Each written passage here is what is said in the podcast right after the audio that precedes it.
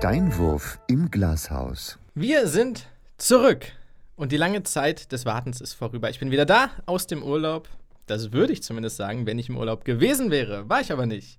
Ich freue mich trotzdem wieder da zu sein. Aus dem Urlaub zurück ist aber mein Compadre, mein Kompagnon, mein Amigo Mirko Pauk. Wie war es in Portugal? Was? Ich war in meinem Leben noch nicht in Portugal. Ja, schade. Hätte sein können. Wäre ein Glückstreffer gewesen. Wäre schön, ja. Ja. Ich habe einfach mal alles auf eine Karte gesetzt. Aber. Was lustig ist, weil wir vorher über die Arbeit geredet haben. Du wusstest definitiv, dass ich nicht über die Woche quasi. Aber ich habe mir das ja aufgeschrieben, war. bevor wir über die Arbeit geredet haben. Das stimmt. Ich hatte einen großartigen Tag. Denn ich hatte lange einen Streit mit einer gewissen Person über ein Buch. Die Bibel. Fast. Ich würde sagen, in der Wichtigkeit, in der Relevanz wäre das Buch sogar noch höher angesiedelt. Äh, Dianas zur Löwen Buch, äh, Growth. Oh, ja. Wo ich ja immerhin 20 Euro bezahlt habe. Ich sag mal, Inhalt ähnlich wie in der Bibel im Grunde. Ja, ist halt beides ziemlich äh, Versuch, faktenbasiert. ähm, sehr geerdet auch. Ja, klar. Äh, ich habe mich für der ist neue Diana zur Löwens Newsletter angemeldet habe ich gesehen, als ich random einfach mal auf ihrem Instagram-Profil war, was ich wirklich lange nicht war. Und dann habe ich gesehen, zack, und das ist krass, weil manche Sachen bewirbt sie nur so einmal und dann sind sie für immer wieder weg. Ich habe das nie wieder gefunden dann. Ich musste mir das lange ergoogeln und sie hat sogar eine Internetseite. Aber ich habe jetzt ihre Newsletter und äh, dann habe ich gleich eine Mail erhalten von Diana Zöwen persönlich. Also sie, muss ich mir vorstellen, saß da am anderen Ende in, keine wo sie wohnt, Köln. Frag mich nicht. Berlin. Du irgendwo. bist da der Profi. aber, aber, natürlich. Und sie saß da und hat mir direkt geantwortet. Und sie schrieb: äh, Yay, du hast es geschafft. Ich freue mich, dass du dabei bist. Du wirst schon bald deinen ersten Newsletter erhalten und nicht zu vergessen, ein kleines Begrüßungsgoodie. Klicke auf diesen Link, um deine Anmeldung zu bestätigen. ja, das, Grüße, auch, das hat sie deine auch Diana. Ja. Dann geht's aber weiter. Äh, dann habe ich das gemacht. Und dann, hey Johannes, hat mich gleich beim oh. Namen genannt ich glaube, wir sind per Du, Diana und ich. Das ist jetzt. Dann ist dir aufgefallen, dass du deinen Namen nirgendwo angegeben hast und hast einen Abmahnanwalt auf sie geschickt. Datenschutzgrundverordnung. Das wäre sehr gruselig gewesen. Kritisch. Nee, und dann hat sie geschrieben: Hier kommen deine kostenlosen Story-Sticker und ganz viel Liebe.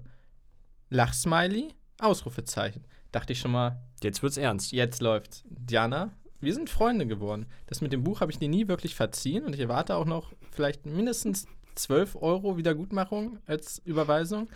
Aber das fand ich echt schön. Da hat sie noch so ein bisschen geschrieben, was im Newsletter dann sein wird. Und zwar regelmäßige News zu Dingen, die sie bewegen und inspirieren. Buchtipps, Artikel, Podcasts, Videos, wahrscheinlich von sich selber, aber das ist ja auch erlaubt. Und sie will äh, einen Mehrwert bieten in der digitalen Welt. Das fand ich sehr cool, fand ich äh, ambitioniert, schön. Ist also respektabel. mag Mehrwert. Ich finde ja. das gut. Mehrwertflaschen auch äh, super. Mehrwertflaschen fantastisch. Bin ich absoluter Freund von. Besser als Einweg. Jetzt müssen wir mal ganz klar differenzieren zwischen der Hildesheim und der Hannoverschen Allgemeinen Zeitung. In Hannover gibt es im Getränkeautomaten Glasflaschen. Ui. Das ist, äh, das ist eine andere Liga. Das muss man auch ganz offen und, und ohne Neid mal anerkennen. Ja, die das Liga so. der außergewöhnlichen Redakteure. Oder so. Glasflaschen. okay, gut. Kommt, glaube ich, auf selbe hinaus. So. oh. Shots fired. Und ich soll die Augen offen halten und keinen weiteren ihrer Newsletter verpassen, bittet sie mich noch drum. Fand ich sehr nett. So, nicht, dass ich sie übersehe. So ein bisschen fordernd. Und dann hat sie mir aber als Dankeschön noch äh, zur Begrüßung ein kleines Set aus teilweise animierten Stickern für meine Instagram-Story geschickt. Und da dachte ich mir, Diana, ey, das ist nett. Klar, 20 Euro, egal, aber sie schickt mir die Sticker, sie schickt mir diese nette Mail. Nur mir. Mir persönlich hat mich mit Namen angesprochen. Ich fühle mich abgeholt. Und äh, Diana, ich freue mich auf weitere Mails. Ich sage jetzt einfach Diana, ich bin jetzt so frei. Ich glaube, wir sind beim Du. Sie hat mich ja auch geduzt. Ja. Ich glaube, sie hat es angeboten als ältere Person. Ich habe keine Ahnung, wie alt sie ist, nicht im geringsten. Ja, ich glaube, sie ist älter als wir. Äh, nicht viel, aber ich glaube schon. Wobei, na, oder? Doch, doch, ich glaube schon. Ich habe keine Ahnung. Aber ey, ich freue mich. Ist schön. Es ich habe mit Jana äh, heute gechattet. Schockierend. mit wem ich noch gechattet habe. Habe ich das eigentlich mal erzählt, dass ich mit Paul Panzer gechattet habe? Hast du das Emoji-Interview geführt? Ich habe das Emoji-Interview geführt. Da freute ich mich. Das möchte ich jetzt einmal kurz erklären. Ähm, ich werde da jetzt keine Wertung einfließen lassen. Ein Emoji-Interview ist, ähm, wir haben einen Redakteur, der wir stellt, reden gerade von der Zeitung von der Hildesheimer Allgemein. Genau, der stellt äh, einem, meistens einem Promi oder einem, einer bekannteren Person des öffentlichen Lebens, stellt da Fragen und diese Person darf nur mit Hilfe von Emojis antworten. Das war das Konzept. Du hast das quasi mit Paul Panzer durchgeführt. Das habe ich tatsächlich sogar mir durchgelesen. Ne? Also, was heißt, also ich habe es mir angeguckt. Du kannst halt relativ wenig in Smileys lesen. Das ist richtig. Wobei sehr viel Interpretationsspielraum. Der Tappert heißt er. Dieter Tappert? Die, Dieter Tappert, meine ich. Ich weiß Der es hat nicht genau. in? Hildesheim einen Auftritt gehabt. Ich habe ihn davor emoji-mäßig interviewt, habe aber davor und danach natürlich normal mit ihm gechattet, um das zu erklären und begrüßen und so weiter. Der hat das auch geil durchgezogen. Wie lief dieser Chat ab? Hast du das per Mail gemacht? Hast du das per WhatsApp gemacht? Äh, Das macht man natürlich per WhatsApp. Du hast seine Nummer? Das darf man gar nicht sagen. Ne? Ich dachte, vom Management kommt halt irgend so Managementnummer und der kriegt dann halt das Handy irgendwie übergeben und macht das schnell. Nee, Hm. Ich habe die private Handynummer von Paul Panzer. Oh, Darf man, ich darf man, ich habe keine Ahnung, ob man das sagen darf. du darfst auf jeden Fall darfst du sie nicht hier öffentlich im Podcast sagen. Ich möchte das Also nur sagen, bevor du jetzt anfängst. 0171. Okay, war schon falsch. ähm, Super.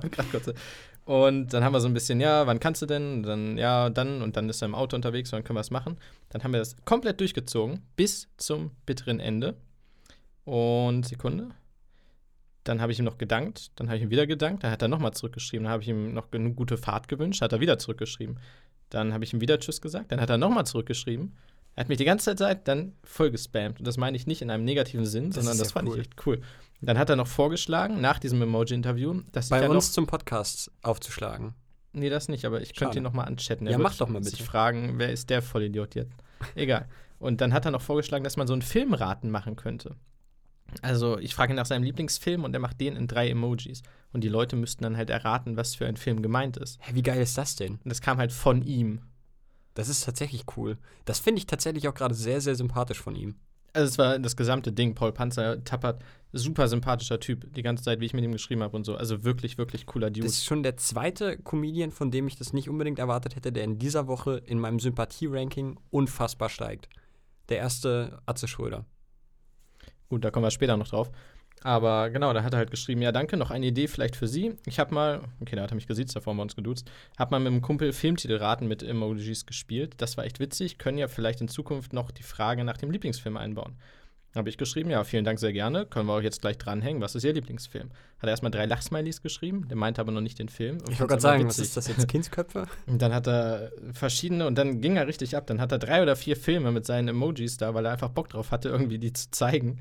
Cool. Und dann haben wir noch so eine kleine Raterunde gespielt, privat, die war jetzt nicht im Emoji-Interview dabei. Wie Und wär's denn, wenn wir die jetzt hier integrieren? Du erklärst die Emojis und ich versuche, den Film zu erraten. Mm, nee, Nein. lassen wir mal gut sein. Okay. Aber ich wahrscheinlich eh nicht drauf gekommen. Pluspunkt für die Idee. Nee, Dieter Tappert oder Paul Panzer, wie immer er heißt. Empfehlung, denn unabhängig von seinem Comedy-Programm ist es ein echt sympathischer Kerl. Ich habe sehr, sehr lange nichts mehr von ihm gesehen, muss ich ehrlich gestehen. Ich habe es auch eröffnet mit äh, Panzer, ich begrüße Sie. Ah, damit Sicherheit auch noch nie gehört. Eben, äh, ich habe daran die Frage angeschlossen, wie geil finden Sie es eigentlich, in äh, Presseinterviews mit alten Running Gags von Ihnen von vor 20 Jahren konfrontiert zu werden? Mhm. Hat er geschrieben, ja, hm, Naja, dieser Affe mit zugehaltenen Augen und so. ja. Nach dem Motto, ja, muss ich halt durch. Recht. Bezahlt halt Apropos, meine Villa. Da muss ich durch. Es waren Leute, und man glaubt es kaum, bei Till Lindemann im Konzert. Das heißt, man glaubt es kaum. Das ist ein sehr, sehr guter, talentierter Mensch. Ja, ich halte nicht viel von ihm. Egal. Oh, krass. Er ging mit einem Bauchladen auf die Bühne, nahm die Fischkadaver von diesem Bauchladen, schnitt sie auf und warf sie ins Publikum. Ja. Punkt. Und das möchte ich einfach so stehen lassen. Jetzt du mit deinem passieren. Thema. Ja, ich habe unfassbar viel gesehen am letzten Wochenende. Ähm, mehrere Filme, eine Doku, bisschen was von der ersten Staffel einer Serie. Ich habe sehr, sehr viel zu berichten. Unter anderem Oceans 13. Nachdem ich äh, die ersten beiden Teile mal geschaut habe, schon vor längerer Zeit, jetzt auch endlich mal den 13. Teil geschaut. Ja. Äh, den dritten Teil. Oceans 13, ja. Ja, ist super. das ist gut. Ja, geil. Das ist äh, eine Ist, äh, ausführliche Rezension jetzt. Ja, was, ich meine, der Film ist deutlich über zehn Jahre alt. Was soll ich euch da jetzt noch groß mit einer Rezension langweilen? Es reicht zu sagen, ist äh, ein super Cast, wie bei allen drei Teilen. Und äh, es ist halt eine super Unterhaltung. Du hast ein bisschen Action, du hast coole Kamerafahrten. No-Brainer, wenn man so will. Ne? Ein, ist ein No-Brainer, ja. Ist ein absoluter No-Brainer. Schönes Ding. Dann bin ich so ein bisschen auf meinen Jake Gyllenhaal-Zug aufgesprungen und habe mir The Day After Tomorrow nochmal angesehen. Auch das ein äh, sehr schöner Film von Roland Emmerich. Ähm, der ist jetzt auch, glaube ich, von 2004. Hat auch schon ein bisschen was auf dem Buckel. Dafür aber auch die ganzen Special Effects sehr, sehr gut gealtert. Es ist ein Film mit Jake Gyllenhaal. Was will man mehr? Das ist auch super. Dann einen Film gesehen mit einem Schauspieler in der Hauptrolle namens Jake Gyllenhaal. Äh, in den Nebenrollen waren allerdings dafür Mark Ruffalo und Robert Downey Jr., basierend auf einer wahren Geschichte Zodiac. Habe ich auch schon vor x Jahren mal gesehen. Ist von, ich glaube, von 2007. Geht da um den Zodiac-Killer, der in San Francisco in den 60er Jahren gewütet ist, den man im Real Life bis heute noch nicht gefasst hat, aber der hat verschiedene Codes an verschiedene Zeitungen in der äh, San Francisco, in der Bay Area geschickt. Und da verfolgen wir Robert Downey Jr. unter anderem, der einer, der, der Star-Reporter quasi in diesem äh, San Francisco Chronicle, meine ich, ist. Und die Hauptrolle, wie gesagt, gespielt von Jack Gyllenhaal, ist der Karikaturist dieser Zeitung, der dann irgendwann so ein bisschen besessen davon ist, den, äh, den Killer zu finden und zu demaskieren, wer er denn ist. Und ja, das ist, äh, die Herangehensweise an die Story ist so ein bisschen wie bei How, äh, Once Upon a Time in Hollywood. Ähm, schon, man kann da, kann da sehr viele Parallelen sehen. Kann ich auch absolut nur empfehlen. Alle drei Filme, die ich übrigens bisher genannt habe, auf Netflix. Dann äh, ist jetzt ein, ein, ziemliches Nischending, deswegen werde ich da nur kurz drüber sprechen. Ich habe die Aaron Hernandez-Doku auf Netflix gesehen. Aaron Hernandez, ein Tight End der New England Patriots, der also ein Footballspieler für alle normalen Menschen da draußen? Genau. Der vor einigen Jahren verurteilt wurde wegen mehrfachen Mordes und sich dann später vor zwei, nee, vor drei Jahren, 2017, im Gefängnis das Leben genommen hat. Eine dreiteilige Doku geht drei Stunden ungefähr. Also sehr, sehr spannend. So die ganzen Geschichten da drumherum, wie ist er aufgewachsen, was waren seine Probleme, was war, warum ist er gewalttätig geworden, warum, wie lief die ganze Verhandlung ab, wie hat die Öffentlichkeit darauf reagiert, weil es schon ein ziemlicher Superstar war. Ähm, ganz, ganz, ganz spannend, auf jeden Fall und auch sehr erschreckend. Aber ich persönlich habe immer ein bisschen Probleme mit meinen, äh, mit, mit solchen Dokus, weil ich fast das Gefühl habe, dass diese True Crime Geschichte so ein bisschen Gewaltverbrechen romantisiert, zumindest auf einer gewissen Linie.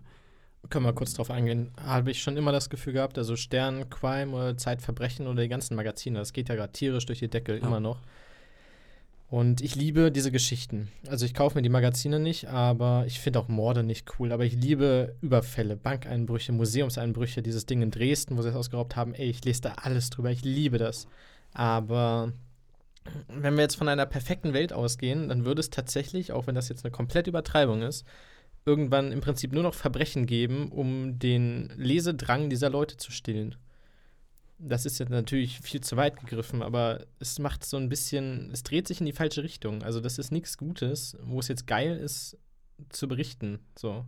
Ja, ich kann es irgendwo verstehen. Ich kann auch die Faszination dafür verstehen. Ich meine, ich habe den Punkt, den ich vorher angebracht habe, das ist eine, eine quasi fast Doku, nur halt ein bisschen Hollywoodisiert, äh, über den Zodiac Killer. Das ist im Grunde nichts anderes als True Crime. Klar, ein bisschen Story noch drumherum gestellt, ein bisschen aufgehübscht, ein bisschen aufgebauscht, aber letztendlich das Fundament ist True Crime. Ähm, von daher, es ist ein zweischneidiges Schwert. Ich finde es auch super spannend. Eine meiner Lieblingskrimi-Sendungen, Krimis im Allgemeinen, ist jetzt nicht True Crime, aber es ist halt auch Crime. Ähm, eine meiner Lieblingssendungen basiert auf, äh, auf umerzählten, tatsächlich geschehenen Serienmorden mit Criminal Minds. Es ist, äh, ja, es ist eine, eine morbide Faszination, die, glaube ich, fast Sehr jeder schön irgendwie gesagt. in sich hat. Ich nehme mich da auch nicht aus, aber Nee. man sollte zumindest mal drüber nachdenken. Man sollte sich dessen bewusst sein und äh, viele Sachen, die ich da dann in dieser Doku gesehen habe, haben mich so ein bisschen zweifeln lassen, ob die Familie der Ermordeten das jetzt auch so witzig findet, wenn das da so dargestellt ist, wie es dargestellt ist. Naja, muss jeder für sich selber wissen. Interessant war es auf jeden Fall. Dann habe ich noch eine, eine No-Brainer-Film gesehen. Eine äh, Komödie mit Jason Bateman und Ryan Reynolds aus dem Jahre 2011. Nennt sich wie ausgewechselt. Äh, ne, ist eigentlich so eine typische Adam Sandler-Komödie gewesen, halt ohne Adam Sandler. Wow. Das war, du hast Ryan Reynolds als Junggesellen, der nicht so wirklich was auf Kette kriegt. Dann hast du Jason Bateman als erfolgreichen Unternehmensberater, glaube ich, ist er. Ich weiß es gar nicht genau. Mit Familie, Frau, ein paar Kinder. Ähm, beide sind mit ihrem Leben nicht so hundertprozentig zufrieden, pinkeln in einen Brunnen, weil sie stockbesoffen sind, sagen gleichzeitig, äh, ich würde gerne mit dir das Leben tauschen. Strom fällt aus, sie haben das Leben getauscht und hahaha, Komödie für zwei Stunden. War jetzt kein Überflieger, war aber auch nicht schlecht. Ich persönlich finde eigentlich fast alles mit Jason Bateman mindestens akzeptabel, wenn nicht sogar besser. Deswegen, also für einen, so wie wir es gemacht haben, für einen entspannten Sonntagnachmittag ist das auf jeden Fall eine Empfehlung. Ja, das war erstmal mein Wochenende. Ich habe sehr viel mir angeschaut. Ein paar schöne Sachen dabei gewesen. Ich habe mir auch was angeschaut. Und zwar in der Nacht von Sonntag auf Montag. Und zwar die Academy Award Verleihung in Los Angeles. Oder Los Angeles, wie der Angeles. Mexikaner sagen würde. Und es war geil. Ich habe gewonnen, unser Tippspiel. Und zwar mit Abstand tatsächlich. Ja, es war knapp. Es war mehr Abstand zwischendurch. Es wurde am Ende wieder weniger. Da hatte ich kurz Muffensausen. Aber Parasite als besten Film hatte ich. Und deswegen hat sich am Ende dann doch noch ein bisschen egalisiert. Es war eine geile Show, das muss man sagen. Ich habe es im Livestream gesehen über. Hat Pro7? Doch, über die Pro7-App, meine ich. Oder im Browser einfach. Und sie haben ja immer eine, eine Red Carpet Show zwei Stunden vorher, die ich wirklich, wirklich schätze, wenn Steven Gätchen da ist. Ich mag Steven Gätchen. Ich finde, das ist ein super, super Typ und ein super kompetenter Moderator. Bin ich vollkommen bei dir. Der stand da halt, hat versucht, die Stars zu holen, die wirklich asozial sind, was das angeht. Also er hat dieses Jahr sehr wenige bekommen. Letztes Jahr war es ein bisschen besser. Die meisten gehen halt wirklich vorbei. Die machen einmal den Pflichttermin, weil ABC, meine ich, die äh, das Monopol hat. Und da gehen die Stars halt alle auf die große Bühne. ABC oder NBC? Ja, ABC hat es, glaube ich, übertragen. Ja. Und das war's dann. Also die wenigsten kommen tatsächlich zu den normalen Presseleuten. Kann man jetzt aus der Sicht sehen oder aus der Sicht, aber ist halt als Zuschauer irgendwie dann ein bisschen blöd, vor allem wenn sie dann wieder zur Annemarie Carpendale, äh, heißt die noch so? Ich glaube, ja. Heißt noch so, ähm, schalten, die wirklich, wirklich unangenehm ist. Also ich, die ist so furchtbar. Und die hat einmal, hatte Steven Gätchen ersetzt vor zwei, drei Jahren. Ja, stimmt. Da war er nämlich dann live bei den Rocket Beans und hat sich das bei den Rocket Beans angeschaut. Darüber verfolge ich nämlich immer die Oscars. Und das war ganz schlimm. Und jetzt war es wieder schlimm, denn die stand weiter hinten am Red Carpet mit einer Frau, die ich nicht kenne, die organisiert irgendwie die, die Golden Globes mit oder so, oder ist da in der Jury. Ähm, die ist aber auch deutsch. Und dann haben die halt auch Leute interviewt, aber so komplett ungeplant und unüberlegt und haben dann teilweise gleichzeitig Fragen gestellt oder sich gegenseitig unterbrochen. So ein bisschen wie wir mit, mit Bernd. So, gen- Endlich. ja, aber noch schlimmer. Also dann hat die andere Frau versucht, eine Frage zu stellen und Annemarie stand da so ein bisschen dumm, weil sie selbst gerade was fragen wollte oder auch dasselbe fragen wollte. Und dann kam sie aber nicht mehr zum Zug und hat die andere gleich weitergefragt. Und dann stand sie ja immer noch und das war, das war ganz, ganz absurd, weil die ist, das war echt unangenehm.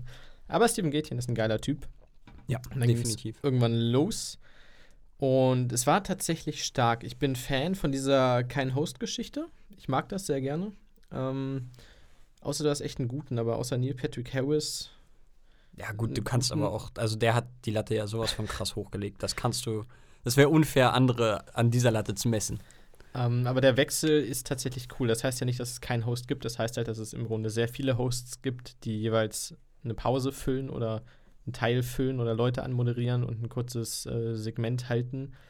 Ähm, war eine spaßige Veranstaltung. War jetzt nicht so hochpolitisch, nicht so wie die letzten Jahre tatsächlich. War, ich würde sagen, leichtherziger als sonst. So ein bisschen weniger ernst. Auch ein paar Reden gab es, die wieder sehr politisch waren. Äh, Joaquin Phoenix, oh mein Gott, was für eine Rede. Was bei ihm doppelt sympathisch ist, weil er ist echt ungern auf einer Bühne und redet echt ungern vor Leuten dafür, dass er so ein fantastischer Schauspieler ist. Dann hat er wirklich, muss man sagen, seinen Mut zusammengenommen und diese Rede gehalten und am Ende mit dem Zitat von seinem verstorbenen Bruder geendet. Das war relativ ergreifend. Das war echt cool. Davon gab es so einige Momente. Einige waren auch wieder ein bisschen, ja, hm, kann man so oder so sehen. Ähm, ja, so oder so. Und ihr könnt auch in der Insta-Story vorbeischauen bei uns auf dem Instagram-Profil. Da sind auch nochmal so, ich sag mal in Anführungsstrichen, die Highlights und die Hauptsieger natürlich, äh, die ich aufgenommen habe in der Nacht. Mm, Billie Eilish war geil. Die hat äh, Yesterday von den Beatles gesungen in einer sehr langsamen Version. Ihr Bruder saß am Klavier. Dazu wurden die äh, Verstorbenen der Academy gezeigt, die im letzten Jahr Verstorbenen. Das war sehr, sehr, sehr, sehr geil. Ich mag Billie Eilish grundsätzlich. Ich finde ihre Musik okay. Ich höre sie mir jetzt nicht dauernd oder oft an. Aber ich finde die tatsächlich voll in Ordnung. Bislang Ähm, immer noch kein Lied von ihr gehört. Das muss ich unbedingt mal nachholen. Ja, auch weil sie alle Grammys gewonnen hat. Also Eben. einfach alle. Eben, aber ich habe tatsächlich noch nicht ein Lied von ihr gehört. Das ist, ich weiß auch selber tatsächlich noch nicht, ich umgehe sie nicht aktiv. Es ist einfach nur bisher noch nicht dazu gekommen. Ich weiß auch nicht. Muss ich einfach mal nachholen. Ähm, ich glaube, sie ist eine starke Künstlerin. Also egal, ob man ihre Musik in der Form jetzt mag oder nicht, aber das ist schon geil, was sie drauf hat. Und die paar Lieder waren ganz cool, wobei Into the Unknown noch das Coolste war von der Darstellung her auf der Bühne. Denn sie haben halt aus sieben oder acht Ländern quasi die jeweiligen Sängerinnen von Elsa geholt, die dann jeweils eine kurze Strophe gesungen haben. Das gibt es auch als YouTube-Video für Let It Go. Das haben sie damals schon gemacht. Das ist so, ein, so eine Art Mash-up, wo sie im Studio halt alle aufgenommen haben und dann singen die immer abwechselnd. Das war auch ganz cool. Was die Oscars angeht, war es eine extrem witzige Nacht, denn äh, Irishman war ja zehnmal nominiert, hat ganze null Oscars bekommen. Äh, Once Upon a Time in Hollywood war einer von vier Favoriten, hat immerhin zwei von zehn bekommen. 1917 war einer der Favoriten, hat auch zwei, nee, hat drei von zehn bekommen. Ja. Und der Joker hat zwei von elf bekommen, denn der Sieger war Parasite mit äh, vier von, Vier. nee, von sechs, meine ich. Waren sie sechsmal nominiert? Ja. Aber Parasite dachte, wird hat häufiger nominiert. Krass. Ähm, natürlich die ganz großen beste Regie, bester Film, bester Film international und bestes Drehbuch original. Nee, adaptiert. Adaptiert, Entschuldigung. Und es macht Spaß. Bong Joon-ho heißt der gute Mann. Der Regisseur ist ein super sympathischer Typ, kann zwar kein Wort Englisch, aber hat Doch, dann. äh, thank you, hat er gesagt. Oh, und äh, I'm gonna drink till morning. und dann kam irgendwann nochmal auf die Bühne und hat gesagt, oh, I'm gonna drink to eternity oder irgendwie sowas. Das war, das war sehr süß. Hatte seine Dolmetscherin dabei. Äh, super sympathisch. Ähm, dem siehst du an, so der ist halt, der mag es, Filme zu machen. Dem ist das jetzt, der hat das noch nicht oft gehabt, da oben zu stehen. Und der war echt begeistert. Und auch wenn die Irishman keinen bekommen hat, fand ich, hat die Irishman die schönste Geste des Abends bekommen. Denn als äh, Bong Joon-ho dann da oben stand und den Oscar für die beste Regie bekommen hat, hat er Martin Scorsese gedankt, wegen dem er, also auch wegen Tarantino, hat er auch nochmal gelobt, aber Scorsese, wegen dem hat er angefangen mit Film. Und dann gab es eine knappe Minute Standing Ovations für Scorsese, dem das unfassbar unangenehm war, aber es war sehr süß anzuschauen. Ähm, also er hat quasi seine Dankesrede dazu genutzt, dass Scorsese nochmal einen sehr, sehr, sehr, sehr krassen Applaus bekommen hat. Für, im Prinzip für sein Lebenswerk, kann man sagen. Und ja, Hildur Güffner-Döttir hat ihren Oscar bekommen. Das fand ich sehr schön. Glaube ich, eine der wenigen Sachen, die wirklich gar nicht überrascht haben. Nee, Also, das war, stand in etwa so sehr fest wie der Nebendarsteller Oscar für Brad Pitt, der mich übrigens immer noch ein bisschen anfrisst. Ich mag Brad Pitt, ich mochte seine, seine Rolle. nachdem ich, mag es nicht, dass er ihn, dass er, dass er seinen Oscar dafür bekommt. nachdem ich die Red Carpet Show gesehen habe, wusste ich aber, dass er ihn bekommt. Also das war so klar. Das ist Das so ein bisschen, äh, bei den Wazzies ähm, gibt es ja den Redeemer Award. Wenn du richtig scheiße warst, hast, bekommst du eine goldene Himbeere. Und irgendwann kannst du den Redeemer Award bekommen, kriegst du nochmal eine. Das heißt, du hast nach großer Kacke wirklich was Gutes produziert und bist wieder erlöst sozusagen von der Schmach. Mhm. Und ich glaube, das war es für Brad Pitt ein bisschen, der ja wirklich eine beschissene Zeit hatte. Ich weiß jetzt nicht, irgendwie gefühlt hat die Öffentlichkeit jetzt Partei für Brad Pitt ergriffen und Jolie ist die Böse. Ich weiß nicht, wer da der Böse ist oder die Ich, ich Böse. w- wüsste gar nicht, dass es da überhaupt einen Bösen gab irgendwie. Ich glaube, das hat sich einfach Hat irgendwie auseinander gesagt, er ist jetzt endlich los und kann jetzt endlich frei sein und so. Echt? Ja. Ich bin da aber auch echt nicht drin in dem Bin ich Thema. auch nicht drin. Aber der hatte auch mit, mit Drogenproblemen und sonst was äh, eine ziemlich miese Zeit und dafür Alkoholismus war ja auch, meine ich, ein großes Ja, ja. Thema. Ne? sehr, sehr stark alkoholabhängig. Und deshalb war es so ein bisschen gefühlt der Redeemer Award so, du bist wieder da, wir haben dich wieder aufgenommen bei uns, äh, alles ist cool. Ich möchte mich da auch nicht missverstanden wissen. Ich gönne es ihm als Person auf jeden Fall. Ich mag Brad Pitt, ich mag ihn als Schauspieler. Ich mochte auch seine Rolle. Ich fand nur, dass er, dass das jetzt keine So Oscar-würdige wie bei Performance war. äh, DiCaprio, finde ich, in Revenant. Ja, er hat, äh, ganz genau, er hat den Oscar schon längst verdient gehabt. Jetzt aber nicht unbedingt für die Rolle.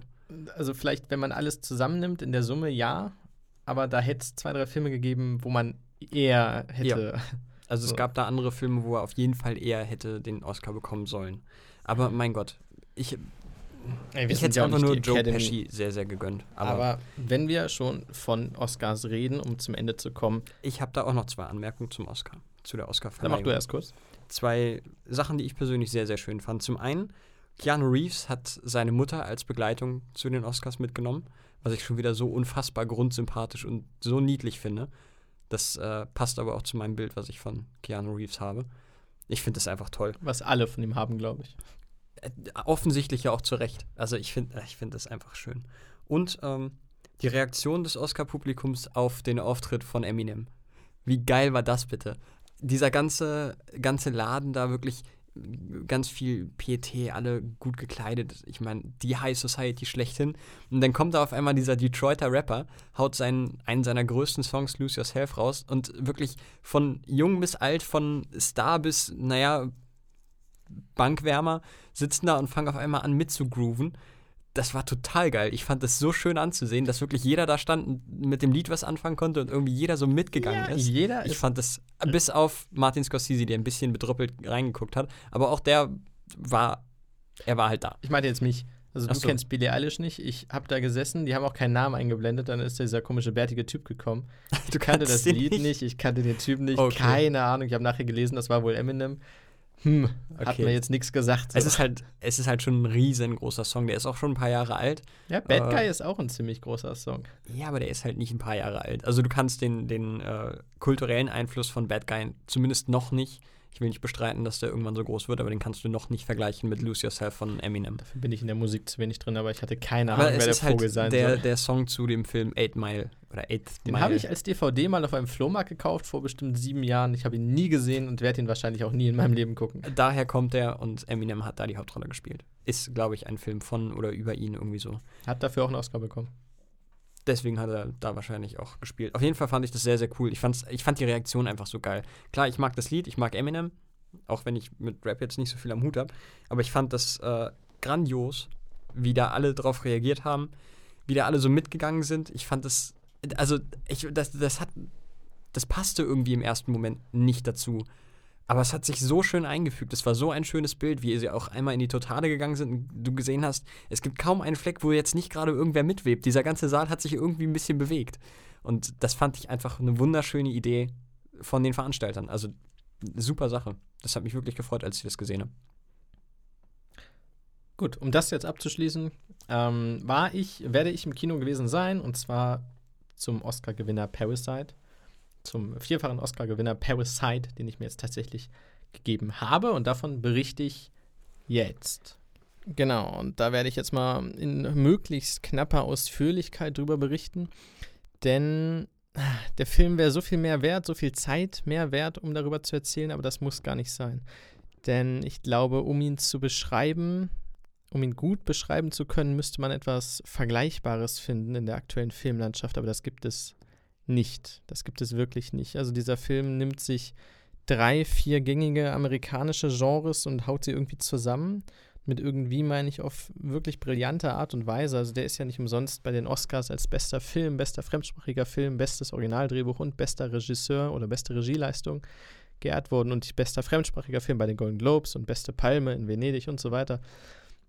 Das kommt ja nicht von irgendwo her. Der Film wurde schon gedreht 2018, im Herbst 2018, kam vor, also ein Jahr später, im Herbst 2019 in die Kinos, läuft jetzt aber durch die ganzen Oscar-Gewinne tatsächlich erst in vielen auch kleineren deutschen Kinos an. Also fast ein halbes Jahr nach der eigentlichen Veröffentlichung. Bis dahin hat ihn kaum jemand auf dem Schirm und auch 2019 haben ihn viele, auch kleine Kinos eher links liegen lassen, weil es halt eine südkoreanische Produktion ist. Ich weiß gar nicht, ob es eine englische Synchronisation gibt. Eine deutsche gibt es auf jeden Fall. In manchen Arthouse-Kinos gibt es ihn auch im Original.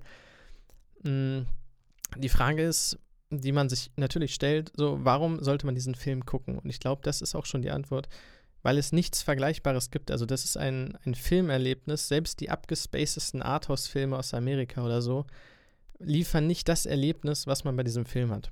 Äh, es beginnt im Prinzip als Verwechslungskomödie oder, na, was heißt Verwechslung, aber so arm und reich tauschen Rollen. Das ist ein, ein sehr, sehr, sehr, sehr gängiges und eigentlich zumindest in den USA ausgelutschtes System. Ähm, man hat eine reiche und eine arme Familie. Das ist in Südkorea wiederum sehr, sehr beliebt, ein sehr beliebtes Motiv. Und ein Junge aus der armen Familie schafft es, sich durch einen Trick als Nachhilfelehrer in die reiche Familie anzuschleusen und zieht dann im Prinzip nach und nach seine eigene Familie nach. Also die besetzen dann alle möglichen Helferspositionen in der äh, leicht naiven, reichen Familie und nisten sich da in diesem wirklich schönen Haus ein, in dem reichen Haus, während sie selber in einem Kellerloch hocken. Ähm, das ist in der ersten Hälfte primär witzig, bis es in der zweiten Hälfte irgendwann eher Richtung Spannungsthriller, Horror geht. Ähm, es ist wahnsinnig schwer zu beschreiben, wie gesagt, weil es nichts Vergleichbares gibt. Aber gerade in der zweiten Hälfte gibt es einige Momente, die auch für erwachsene Männer, und das muss man sagen, sehr, sehr albtraumwürdig sind, die einen durchaus noch ein paar Tage lang wachhalten und ein paar Tage verfolgen. Ähm, Bong Joon-ho ist der, der Regisseur und gleichzeitig auch ein Drehbuchschreiber und ein Produzent, der das Ganze angeleiert hat. Und der Film hat sehr, sehr ruhige Einstellungen. Also gerade in dieser Luxusvilla der reichen Familie ist alles sehr, sehr ruhig, aber es hat auch, ich sag mal, mit dem Keller zu tun. Der Keller spielt eine Rolle und der Keller ist fast in jeder Einstellung irgendwie hinten zu sehen. Da ist eine dunkle Tür, die da runtergeht. Auch das spielt natürlich dann wieder mit dem Ende zusammen. Und das Thema arm und reich und wer fliegt raus und wer nicht und was passiert mit den Leuten, die quasi ersetzt wurden von der armen Familie. Und so gibt es relativ wenige Schauspieler, vielleicht am Ende acht, neun wirkliche Hauptdarsteller, in Anführungsstrichen oder Nebendarsteller, die wirklich längere Zeit zu sehen sind. Aber das reicht völlig aus, weil der Film sehr, sehr ruhig seine Geschichte erzählt und das Ganze wie ein, wie ein Strudel kann man sich das vielleicht vorstellen. Also es beginnt langsam und vorhersehbar und zieht so ganz außen seine Bahn und wird dann bis zum Ende aber immer schneller. Also die Schlinge zieht sich immer weiter zu, es passieren immer mehr Dinge, es wird immer verrückter. Wie gesagt, am Ende geht es irgendwo Richtung Spannungs-, Horror-, Komödien-, Thriller, Kriminalspiel und es geht immer weiter. Also der Film macht keine Pause, nimmt den Zuschauer aber trotzdem recht nett an die Hand. Also man verliert nie die Handlung, aber die Handlung wird immer, immer, immer, immer schneller und verrückter. Und ganz am Ende sitzt man da und denkt sich, okay, das habe ich so wirklich noch nie in meinem gesamten Leben gesehen. Ähm, also wer auf der Jagd ist nach Filmen, die sich abheben vom Rest, wer sagt, ich gehe ab und zu mal ins Kino, ich habe Bock, dem sei dieser Film auf jeden Fall ans Herz gelegt, denn er hat auf keinen Fall umsonst diese ganzen Preise gewonnen, im Gegenteil. Und es bleibt zu hoffen, und das klingt jetzt wieder nach so einem Gerede vom ganz hohen Ross, aber es bleibt zu hoffen, dass sich da tatsächlich andere Filmemacher ein Beispiel dran nehmen, wie man Geschichten erzählen kann und dass das Kino halt nicht ausgelutscht ist mit Sequels und sonst was, sondern dass es da tatsächlich noch so viele andere Möglichkeiten gibt. Und wenn man es macht wie Bong Joon-ho, dann ist das wirklich ein ganz, ganz großer Kinospaß, der, wie gesagt, nichts unbedingt für ganz schwache Nerven ist, aber von vorne bis hinten eine wirklich, wirklich, wirklich wunderschöne Geschichte erzählt. Mit diversen Irrungen, Wirrungen. Deswegen ja, ich habe keine Wertung hier. 10 von 10, keine Ahnung. Hammerfilm. Muss man, also man kann buchstäblich nichts gegen diesen Film sagen. Er ist wirklich, wirklich fantastisch. Und wir sind zurück. Und das war Parasite. Und wir kommen von Parasite zu einer kurzen Information. Harrison Ford, der große, fantastische Harrison Ford, hat Donald Trump in einem Interview als Hurensohn bezeichnet. So, nächstes Thema. Ah, ist das ein sympathischer Mensch? Komplett mit, durch und durch. Ist einfach, ich finde das okay. Und wenn, wenn es einer, wenn es einer darf, dann Harrison so, Ford. Was, knapp, was, willst du machen? Er war für knapp 94 Minuten US-Präsident und war ein besserer Präsident als Trump. Vor allen Dingen, was will Trump machen? Will er, will er zurückdissen? Das ist ein äh, Todesurteil. Ja, das wäre richtig dumm. Du, du kannst Harrison Ford nicht dissen. Beim Gedanken daran hast du schon verloren. Ah. Ja, ja, gut. Aber wie du schon sagtest, Thema durch. Ich habe nochmal, das ist mir alles ein bisschen zu gut gelaunt hier. Ich habe hier nochmal eine, eine News, die diese Woche kam, die ich ganz, ganz traurig fand. Ähm, wobei sie noch kein komplettes Drama ist, aber ARD schafft den Bambi ab. Ich nehme es vorweg. Furchtbar, furchtbar. Erst der Echo, dann die goldene, goldene Kamera. Kamera. und jetzt fliegt der Bambi nach 23 Jahren aus dem Fernsehen. Wir sind alle tief betroffen davon. Der nächste Bambi, der stirbt, Furchtbar. Zum zweiten Mal müssen wir das alles durchleben. Ich meinte das Reh übrigens in der Andeutung gerade. Das war jetzt weniger überraschend. Ja, soll irgendwie online weitergehen, keine Ahnung. Ist der Bambi scheißegal. So. Ja, ich glaube, jedem. so ziemlich. Außer Bushido, der ist, glaube ich, immer noch sehr stolz. Äh, Haben sie ihm den nicht aberkannt? Oder? Keine Ahnung. Ich hab, es ist auch wirklich. Dafür ist es mir auch egal. Einfach egal. Ja. Schön. Äh, was nicht so schön ist. Dedalek Entertainment steht unter ganz, ganz großem Druck. Wer du ist wirst jetzt fragen, wer ist das? Dedalek Entertainment ist äh, zumindest in meinen Augen, ich denke auch in den Augen vieler, vieler anderer Videospielfreunde, Enthusiasten, eine der, wenn nicht sogar die Vorzeigespieleentwicklerfirma Deutschlands mit äh, wunderbaren Point-and-Click-Adventuren, die sie da geschaffen haben. Äh, zum Beispiel Harveys neue Augen, Edna bricht aus, die Deponia-Teile. Kennt sogar ich. Na, Also ich habe es nicht gespielt, aber Edna bricht aus, habe ich gesehen bei Gronk damals. ja, äh, durch Gronk sehr, sehr bekannt geworden. Unter anderem habe ich sie dadurch auch kennengelernt. Poki, den du dann dadurch wahrscheinlich auch kennst, äh, mh, seinen richtigen Namen fällt mir gerade nicht ein. Äh, Hat auch eine Band noch als, als Side-Projekt. Habe ich auch schon mal angesprochen. Baumann, Bergmann, Pokinson. Das ist eine wunderschöne, wunderschöne Band. Auf jeden Fall steht diese Firma momentan unter immensem Druck, denn die Bastei Lübbe AG, das ist der Inhaber von Dedelic oder zumindest Hauptanteilseigner, die haben ihre Quartalszahlen rausgehauen und haben 4,9 Millionen Euro auf den Dedalic Firmenwert abgeschrieben. Was so viel bedeutet wie, die sind halt fast nichts mehr wert. Das ist halt jetzt nur noch das Einzige, was Dedalic momentan für Bastei Lübbe ist, eine Belastung der Quartalszahlen. Weil die ganz, ganz großes Minus gemacht haben.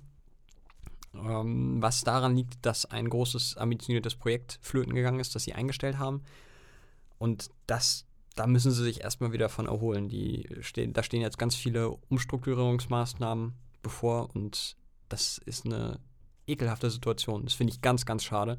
Denn die Spiele, die sie gemacht haben, sind wunderschön, die sind mit Liebe zum Detail und sie sind in ihrer Qualität äh, fast einzigartig und eine absolute Rarität für dieses Land, wo Videospielentwicklung leider noch ein bisschen hinterherhängt, was viele Gründe hat. Ähm, aber es ist noch nicht alles verloren. Ein bisschen Hoffnung gibt es noch, denn sie haben eine riesengroße, ein riesengroßes Franchise für nächstes Jahr. Äh, da werden sie einen Lizenztitel Titel entwickeln und der da heißt Lord of the Rings Gollum.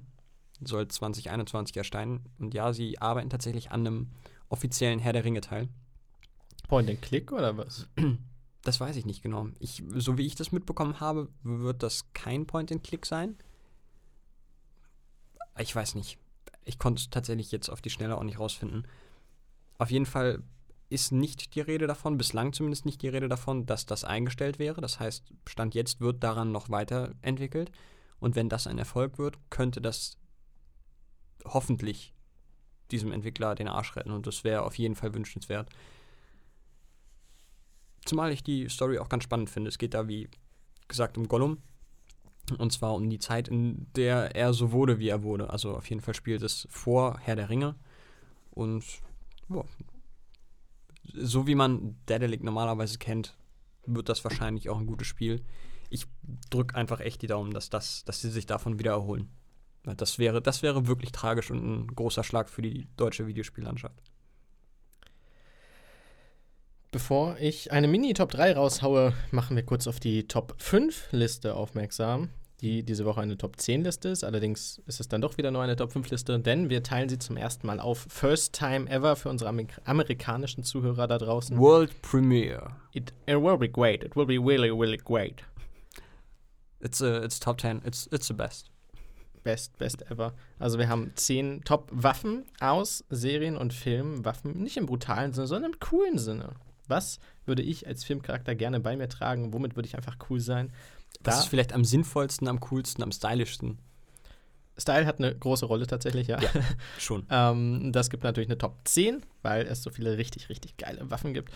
Und heute gibt es aber nur die Plätze 10 bis 6. Und in der kommenden Woche werdet ihr euch gedulden müssen. Auch wir werden uns gedulden müssen. Ja. Gibt es dann die Plätze 5 bis 1. Das kommt später. Jetzt habe ich erstmal eine Top 3 vorbereitet. Und zwar die Top 3 Überschriften der Woche.